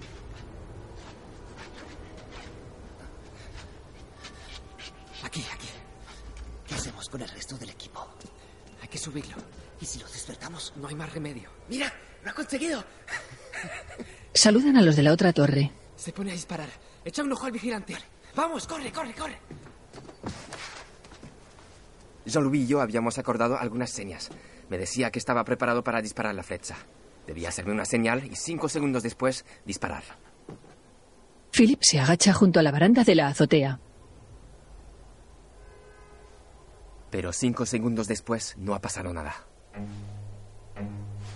Pongo atención para oír el impacto de la flecha, pero no oigo nada. Miro a mi alrededor, no veo nada. Pienso que quizá la flecha ha ido demasiado lejos, así que empiezo a mover los brazos con la esperanza de tocar el sedal invisible, pero no siento nada. Philip se quita la camisa y sigue moviendo los brazos. Jeff vigila al vigilante encaramado en la escalera y se gira hacia Philip, que se mueve totalmente desnudo por la azotea. Joder, Philip, ¿qué coño haces? ¡Busco el sedal! Me quito la ropa. Pienso que será más sencillo notar el sedal si la superficie de piel desnuda es mayor. ¿Te ayudo?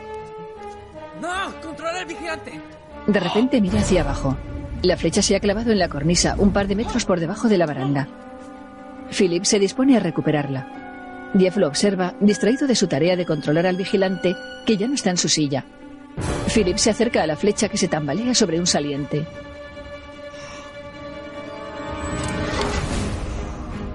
Se hace con ella y coge el cable. ¡Philip! ¿Dónde estás? Vale, el vigilante se ha ido, ¿eh? Me vuelvo a vestir y subimos el equipo a la azotea lo más deprisa que podemos. Dejan todo el material agrupado cerca de la esquina, cajas, bolsas y tubos.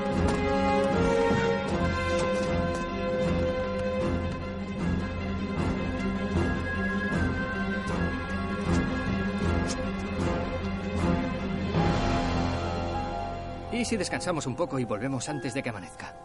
Vete, yo me quedo. ¿Toda la noche? ¿Sí? Oye, Annie, desde aquí no puedes hacer nada y Philip lo conseguirá o no.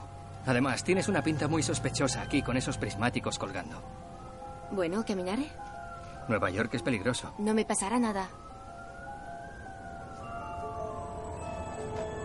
No sé si Philip sabe que sigues aquí. Annie se encoge de hombros. JP se quita la chaqueta y se la pone por encima. ¿Te traigo un donut por la mañana? Gracias.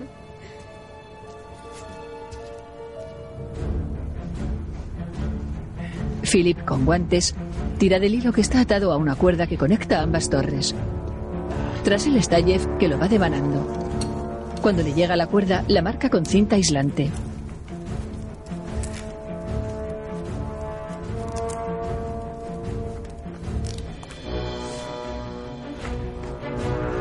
Con la cuerda ya marcada, levanta la mano hacia la otra torre. Bien, ha marcado. Coge. Tiran de la cuerda de la que cuelga una bolsa con un cable.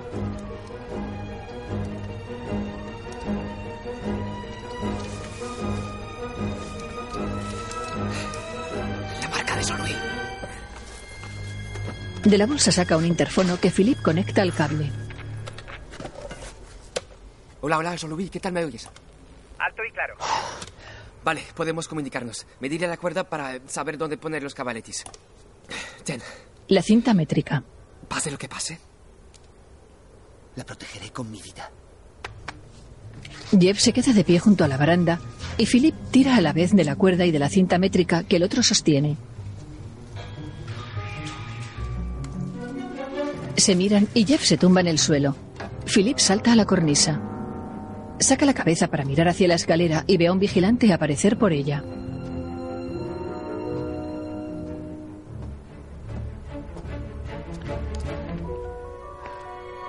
El hombre apaga la linterna mientras recorre la azotea a pie mirando hacia arriba. Jeff se esconde junto a la baranda.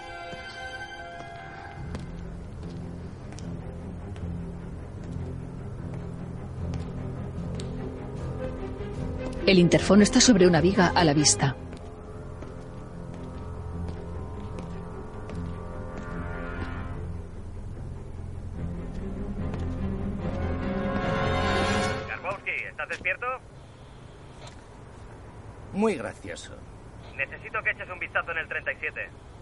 Sí, ¿qué hay? ¿Qué tal una de pepperoni y salchichas con doble de queso? Eso ya es otra cosa. El vigilante da media vuelta justo al lado de Jeff, que se incorpora levemente al verle bajar las escaleras.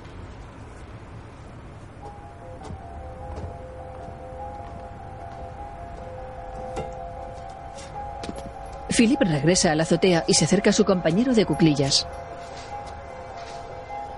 Qué poco ha faltado. De peligro. Al pie de la escalera, sobre un taco de madera, dos listones en forma de cruz con dos bombillas, una lata y una botella en las esquinas. Philip amarra un tope protector sobre la baranda de la azotea más cercana a la esquina. Y atornillado los cabaletis en su sitio, todo listo para pasar el cable. ¿Preparado? Sí. Vale, primero paso la cuerda, luego el cable.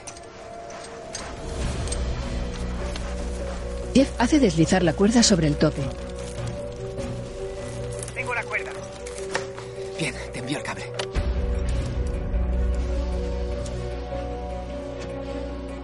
Atado a la cuerda con un buen amarre de hierro, los dos hacen deslizar lentamente el cable sobre el tope, atado a otro cable más delgado. Cuidado.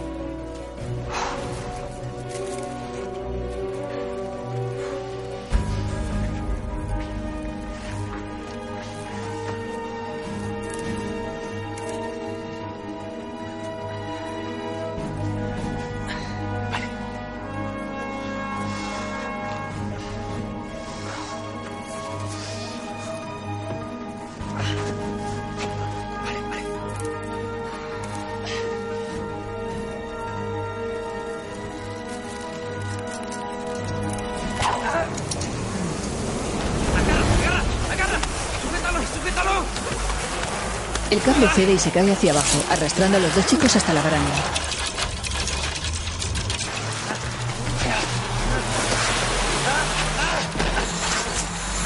Philip corre hacia el otro extremo y lo traba amarrado a una viga de la azotea.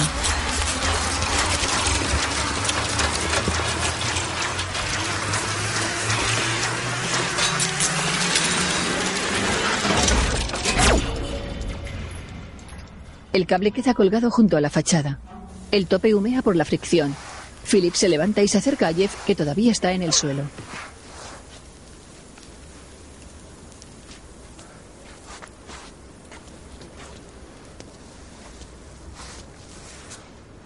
Philip mira hacia abajo y se acerca al interfono.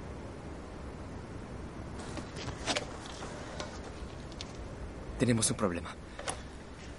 Haremos todo lo posible por subir el cable. Faltan pocas horas para que amanezca. Haremos todo lo posible. El lazo inferior del extremo del cable comienza a subir, tirado por la cuerda de la otra torre.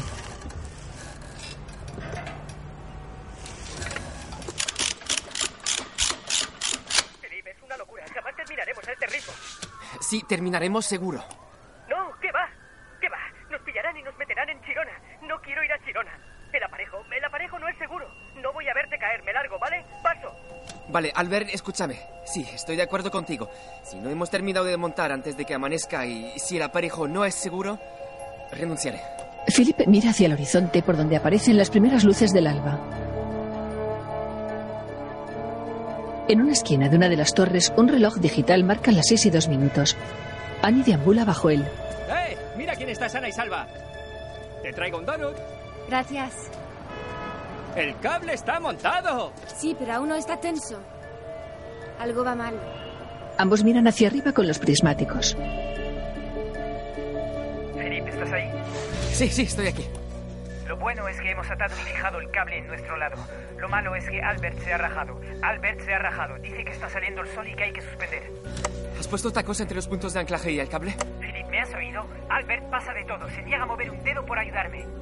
Y no solo eso, ha subido una cámara a escondidas. Va a tomar fotos y a venderlas. Lo sabía, te lo dije. Sabía que no era de fiar. Amigo mío, ya está. Estamos solos. Y una cosa más. Tú serás siempre mi fotógrafo oficial.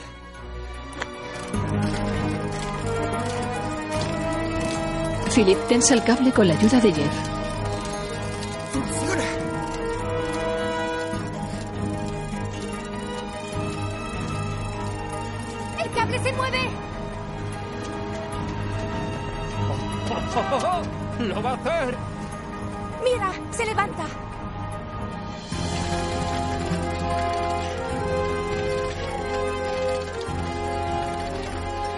Tensan los cabalete.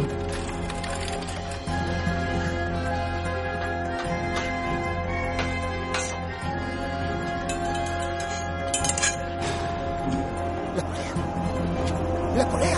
¡La polea! Sobre la azotea, la polea del ascensor se mueve. Venga, venga, ayúdame. Espera, espera. Sube el ascensor. ¿Lo oyes o no? Hay trabajadores dos pisos más abajo. Sígueme. Estarán aquí en un Los minuto. cabaletes. Philip, no puedo hacer eso, ¿lo sabes? Sí, Jeff, te lo suplico. Falta poco. Si no me ayudas, esto se acabó. Pero, pero es que no puedo. Sí, tú puedes. No mires abajo.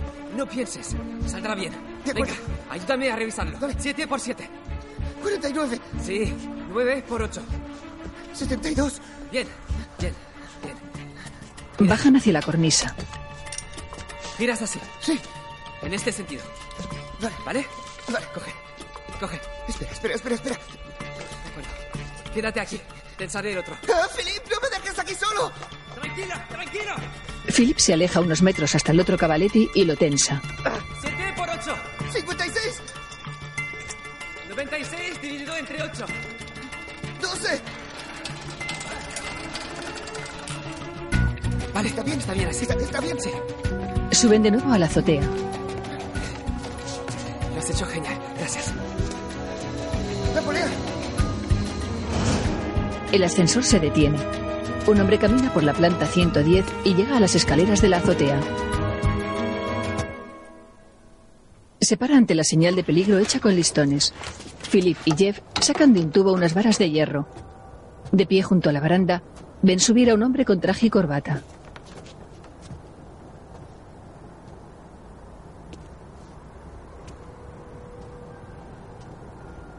Sin mirarles, se acerca a la baranda junto a la escalera y mira hacia la otra torre.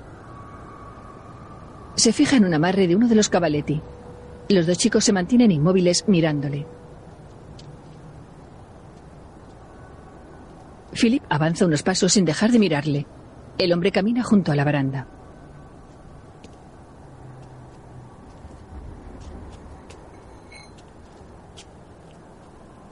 Se detiene y mira a Philip de frente. Los tres permanecen inmóviles.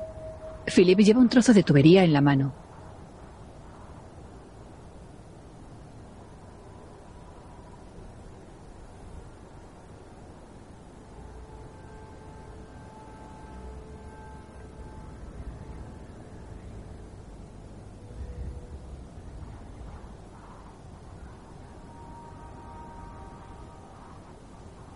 El hombre del traje asiente con la cabeza y se va.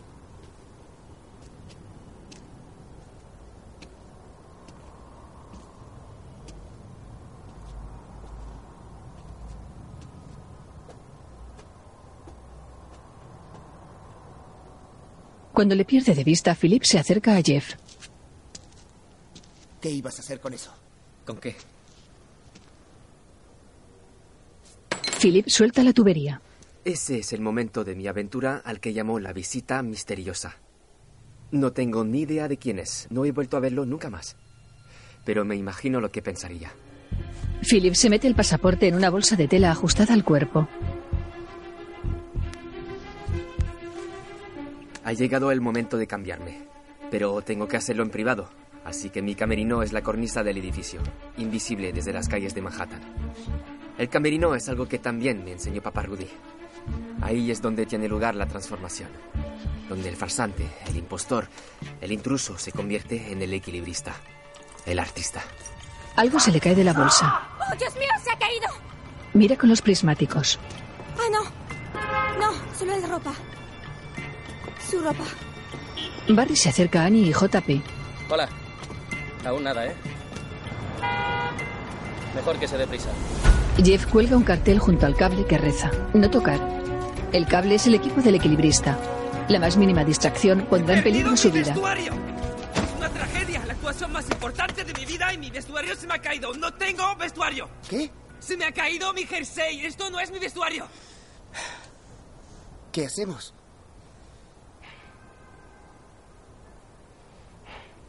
Seguir. Seguiremos. Lo haré con esa ridícula camiseta, pero lo haré. Jeff lo abraza con fuerza. Jeff se lame el dedo pulgar y le limpia una mancha de la mejilla.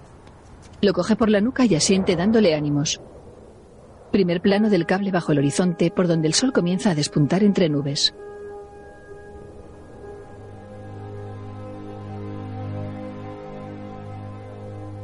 La cámara recorre el cable hasta la baranda. El pie izquierdo de Philip se posa sobre él, calzado con su zapatilla negra de piel.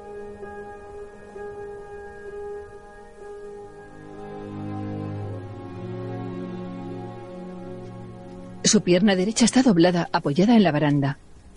Jeff le alcanza la vara de equilibrio que Philip sostiene entre las manos con la mirada fija hacia adelante.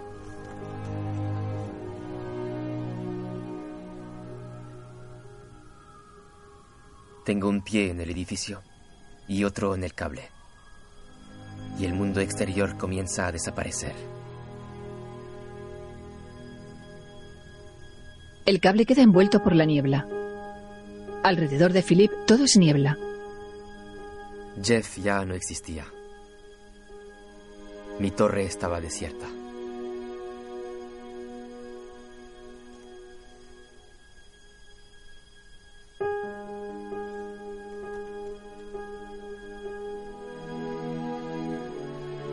Ya no oía los ruidos de Nueva York. Todo quedó en silencio. Únicamente se veía el cable flotando en línea recta hacia el infinito.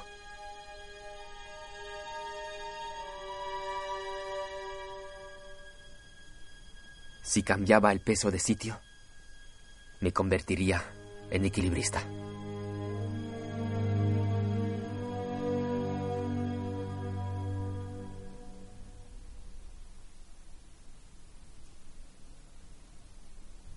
Philip baja el pie derecho suavemente hasta posarlo sobre el cable ante el izquierdo.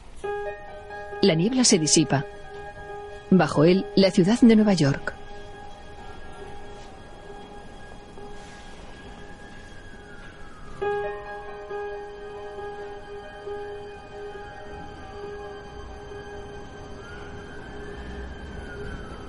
Vista cenital de Philip, vestido de negro, con la vara sobre sus manos, que forma una perpendicular con el cable sobre el que avanza lentamente.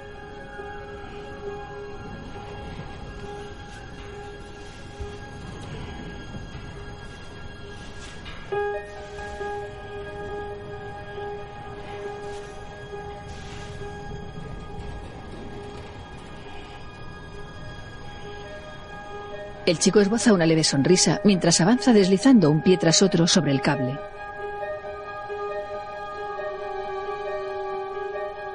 Cuanto mi peso está sobre el cable, siento de inmediato una sensación que conozco de memoria. La sensación de que el cable me sostiene. Siento que las torres sostienen el cable. Dios mío, lo está haciendo.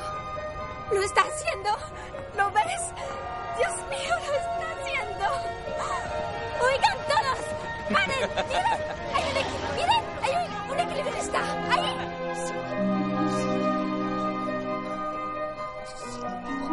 La gente de la calle se para y mira hacia arriba. Jeff hace gestos de triunfo en la azotea y levanta los brazos rítmicamente en silencio detrás de Philip.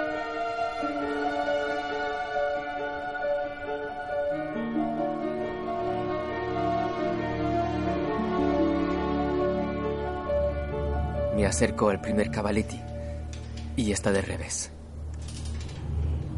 Pero miro de cerca y parece estar bien.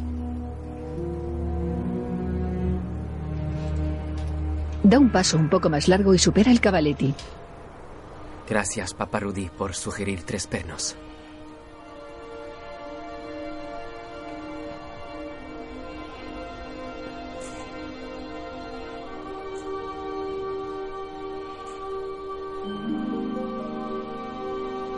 Philip sonríe abiertamente mientras avanza y supera el segundo cavaletti.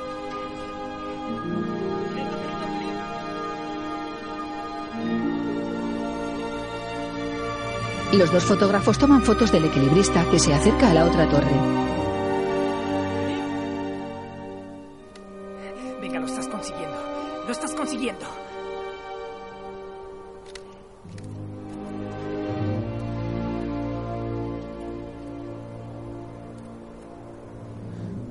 Philip pone el pie en la otra azotea y Jean-Louis le coge la vara de equilibrio.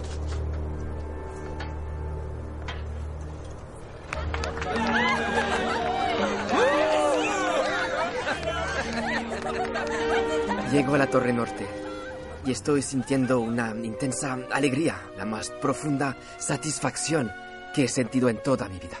Philip, mira. Philip, Philip, vale. Sí, sigue así, vale.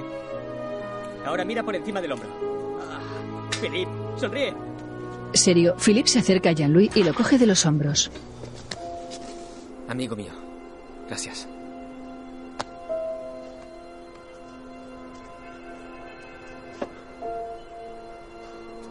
Jean-Louis cierra los ojos y se pone las manos en la cabeza, emocionado.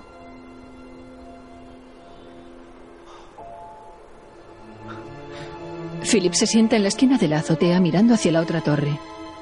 Por fin había cruzado. El golpe había terminado. Pero entonces miré hacia la Torre Sur y me seguía llamando.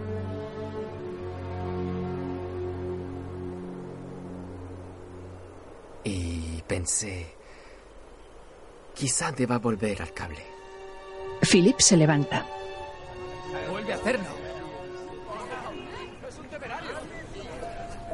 JP, Annie y Barry le observan con los prismáticos rodeados de cientos de personas. Philip camina sobre el cable de la torre norte a la torre sur.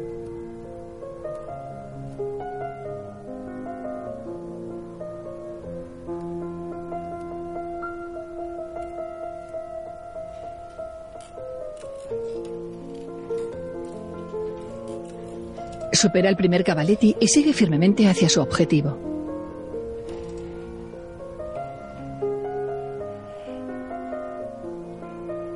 Entonces, siento algo que tal vez jamás había sentido realmente. Estira la pierna derecha hacia atrás con el pie rozando el cable. Siento agradecimiento.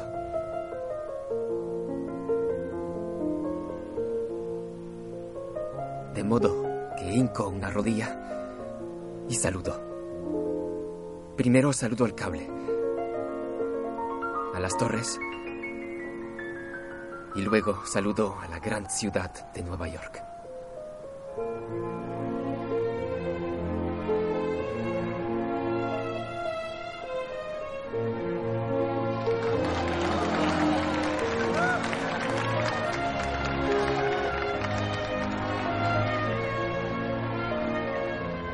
Vuelve su mano izquierda a la vara y se levanta para seguir su camino. Después, al levantarme, veo dos uniformes. La policía. Dios todopoderoso, ¿qué coño es eso? Espósalo. ¡Eh! ¡Las manos en la nuca! ¡Al suelo! ¡Al suelo! ¡Las manos en la nuca! ¡Al suelo! Soy francés, solo hablo francés. ¿Eh? ¡Joder! Además es gabacho. Francés, soy francés. No, no entiendo. Me entiendo. Ah, oye, chico, tú, ah, ven aquí. Y hablaremos, ¿de acuerdo? Anda, muchacho, ven. Ven aquí. Sí, se acabó la función. De acuerdo. Venga. Parlez-vous mi idioma? Philip se detiene a dos metros de la azotea y esboza una sonrisa. Se coloca la vara sobre los hombros y se da la vuelta. Los agentes, que Dios los bendiga. Me recuerdan a la época en la que tenía que huir de la policía, pero no pueden seguirme aquí arriba. ¿Qué coño hacemos ahora? Tienen a Jeff esposado de rodillas. Philip vuelve hacia la torre norte. Supera el primer Cavaletti.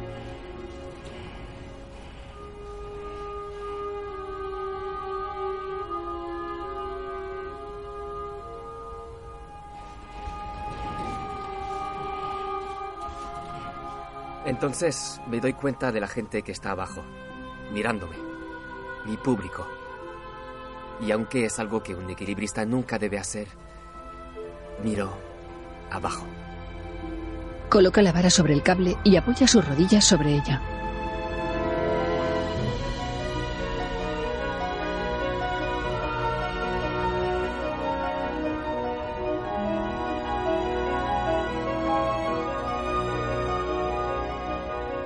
Abre los brazos en cruz.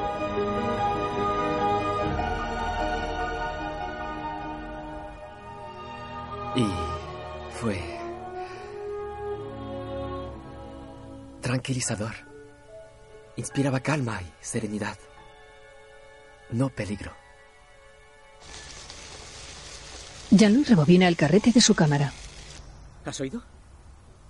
Viene alguien. Corre, corre, corre, corre, corre, corre, corre, corre, corre, corre, corre, corre, corre, corre, corre. Los dos fotógrafos cogen sus cosas y se alejan de la esquina. Lo he visto ahí. Estamos en la azotea. ¿Qué haces ahí? Un grupo de policías corren hacia el cable. Los dos fotógrafos huyen por las escaleras. Eh, oiga, ¿por qué no se baja de ahí? ¿Vale? ¿Por qué lo hace? Eh, eh, vamos. Vale. ¡Ey! Deje de hacernos perder el tiempo. Venga, salga de ese cable. Deje de hacer el tonto, ¿de acuerdo? ¡Eh, capullo!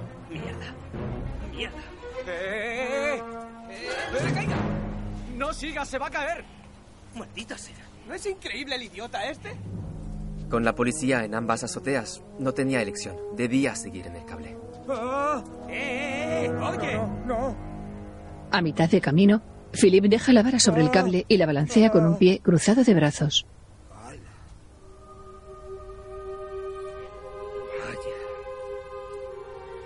Los dos policías de la Torre Sur respiran aliviados.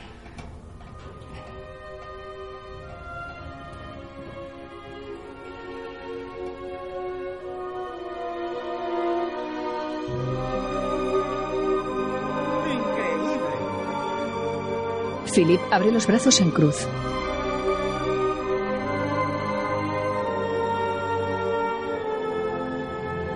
Recoge la vara de equilibrio y continúa su camino hacia la torre sur.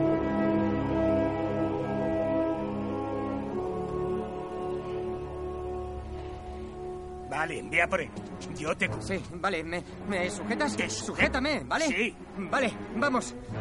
Eso es, Eso despacio es. y con cuidado. Eso es, vamos. Vale, despacio Muy y con cuidado. Eso es. Venga, tío. Vale. Un poquito más. Un poquito más. Sí. Vale, tío. Philip Sí. se para. Vamos a... De acuerdo, uno más. ¿Qué? ¿Qué hace? ¡Mierda! ¿Qué hace? Se da media vuelta. ¡Será hijo puta! ¡Venga! ¡Es increíble!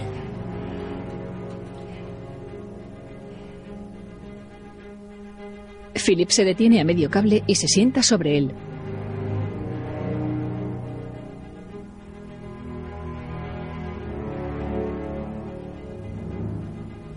Coloca una pierna recta sobre el cable y se tumba.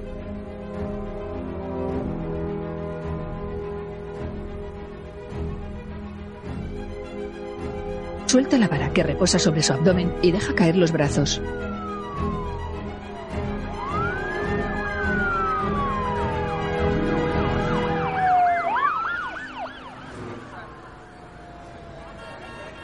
Lo que me faltaba por ver. Desde luego. Ese tío es impresionante. Será mejor que vaya terminando. Se acerca una tormenta. Vale, Philippe. Es hora de acabar.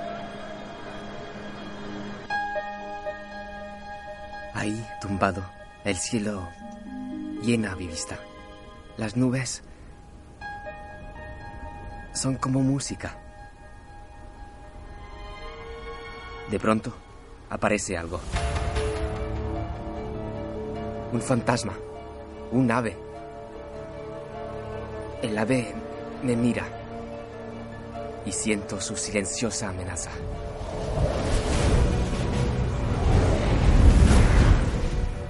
Una gaviota blanca le sobrevuela y se aleja. Philip se incorpora. Cuidado, con cuidado. Con cuidado. Se pone de pie sobre el cable. De repente me asaltan las dudas. Se me ocurre que quizá el cable se ha cansado de sostenerme. ¿Y si las torres hablan entre sí? ¿Y si se han hartado y han decidido expulsarme?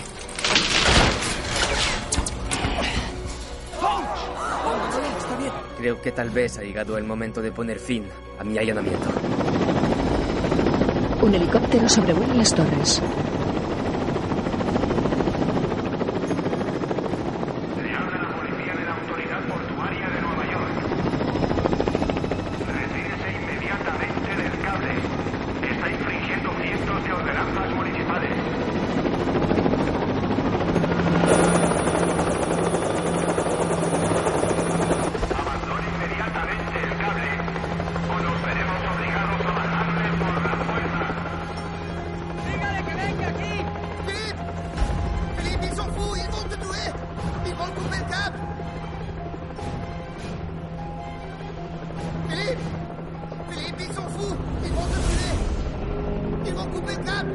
Su pie derecho sangra por la planta.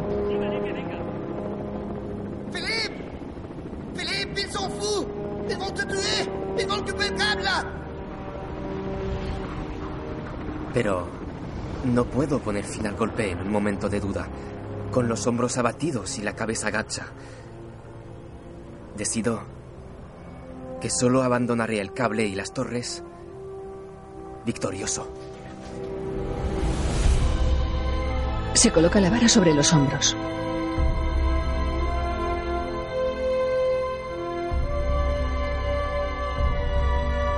La sujeta con un solo brazo y sigue caminando.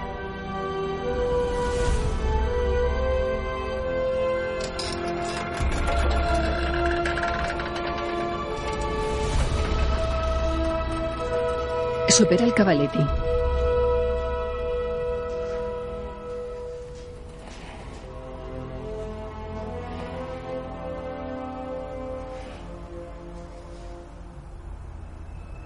Jeff le espera sonriente en la Torre Sur, de rodillas y esposado. A su alrededor, un buen número de policías y operarios.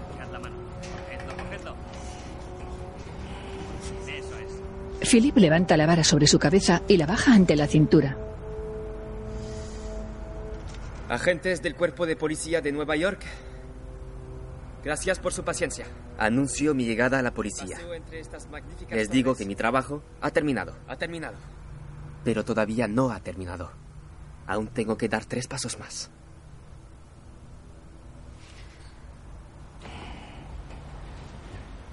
En cuanto se acerca a la azotea, el cable tiembla. Philip, ¿qué pasa? ¿Estás bien? Despacio. ¡Eh!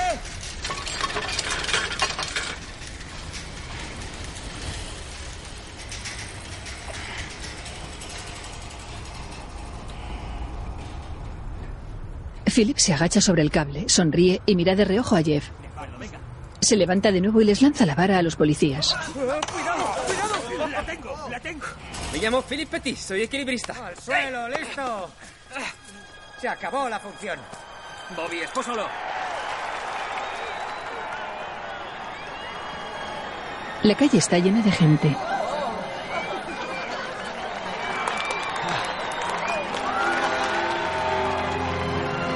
Annie abraza a JP y a Barry, y ellos dos también se abrazan. ¿Qué te parece? Ha sido alucinante. Te lo dije, te lo dije. Annie mira hacia arriba y llora emocionada. Un hombre enciende un soplete. No, no, no, no, no, no, no corten el cable, no corten mi cable, no, Cállese, no, está... a nadie le importa una mierda Está demasiado tenso, saltará, hará daño a alguien, créanme, hay que aflojarlo con el cable estante. Tiene razón. ¿Y la palanca? Está eh, oculta en un hueco del muro. Se llevan a Philip. El hombre recupera la palanca y empieza la labor de destensar el cable.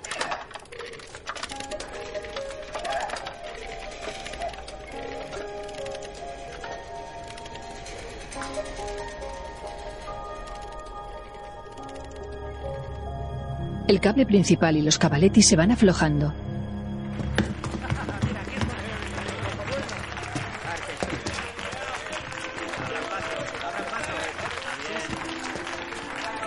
Los operarios aplauden a Philip detenido por los policías.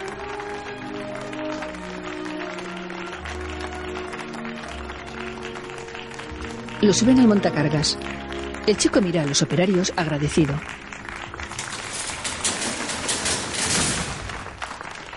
Cuidado los dedos.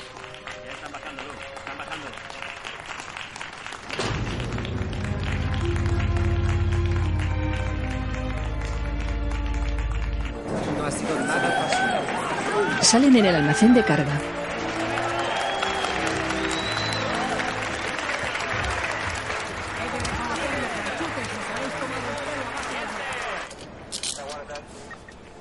La verdad, lo que has hecho es asombroso. Sé que no volveré a ver nada parecido en toda mi vida. Tienes valor, tío. Enhorabuena. El policía lo deja esposado a una silla y se va. Ante él está Jeff sentado, que le sonríe y aplaude.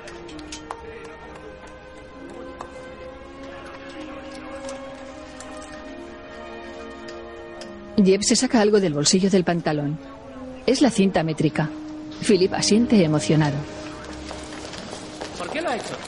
Noticias del Canal 6. El mundo quiere saber por qué Canal lo ha 3, hecho. queremos saber por qué. ¿Por qué se propuso hacer algo tan ¿Por qué peligroso? ahora? No hay un porqué, simplemente porque... mm, Cuando veo un sitio hermoso no puedo resistir colocar mi cable. Más tarde, un juez ha condenado a Petit a volver a caminar por el cable, pero en esta ocasión en Central Park, para un público formado por niños y a solo un metro del suelo. La noticia del golpe apareció en las noticias de todo el mundo. En Francia, en cuanto Papa Rudy lo supo, se sintió feliz como nunca se había sentido. Cuando Papa Rudy se enfada, se pone como una fiera. Pero cuando Papa Rudy es feliz, sus perros reciben doble ración de comida. Sentado a su mesa, papá Rudy, emocionado, les echa galletas por encima del hombro. El momento más fantástico para mí fue cuando respondiste a mi señal de que iba a disparar la flecha. En aquel momento supe que el golpe sería un éxito. ¿Qué? Casi perdemos la flecha. Estaba en un lado del edificio. No, eh, estaba exactamente donde apunté. O sea que lo admites. Querías verle cómo vino al mundo. Ah, sí. sí, seguro que es eso. Vale, vale, vale. Quiero hacer un brindis. Levanta la copa en un restaurante chino. Por vosotros, mis cómplices. Sé que puedo ser eh, un poco difícil. Bueno, pero, pero, nunca me dejasteis colgado. Y gracias a ello he podido caminar por el cable. Por permitirme ese honor. Gracias. Todos se levantan. Santé, santé. Querrás decir salud.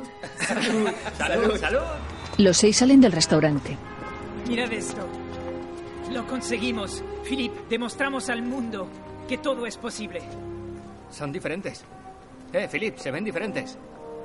Sí, es cierto. Se ven diferentes porque tú has caminado ahí arriba. ¿Sabes que los neoyorquinos con los que hablo dicen ahora que les encantan? Tal vez hiciste que cobraran vida. Les diste un alma. Philip y Annie ya solos se miran.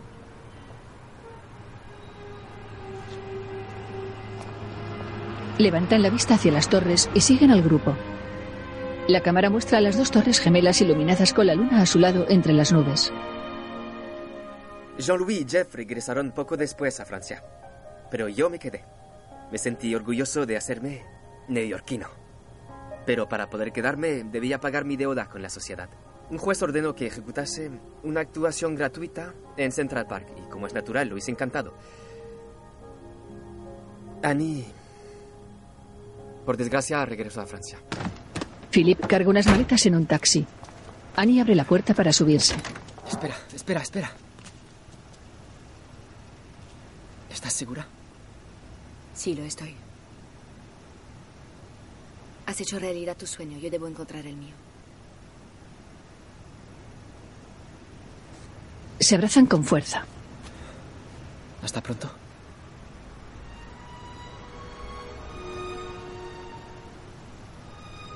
Adiós.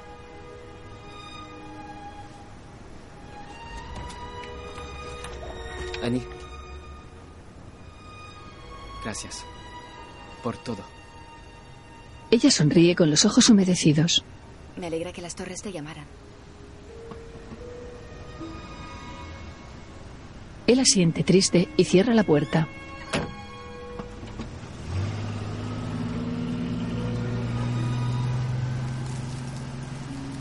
El taxi se aleja hacia las torres gemelas. En la azotea de la torre sur, Philip deja su firma. Fue increíble, pero no lo vuelvas a hacer. No, nunca. ¿Recuerdan a Gaito Zoli de la rueda de prensa, uno de los responsables de la edificación de las torres? Le entusiasmó mi actuación y me dio un pase para acceder a la cubierta de observación siempre que quisiera. Fui muchas veces, solo.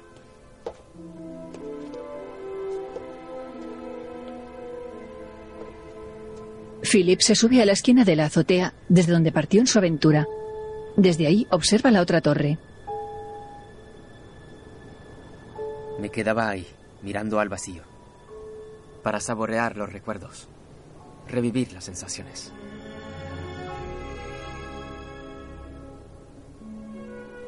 Mira hacia abajo y ve surgir de nuevo el cable entre las dos torres.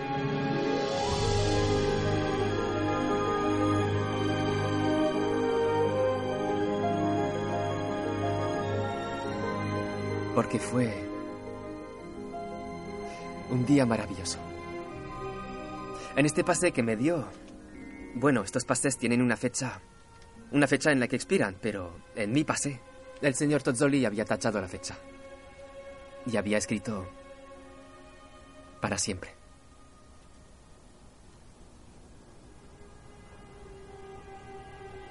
Desde la Estatua de la Libertad, vista de las dos torres gemelas que brillan con los rayos del sol.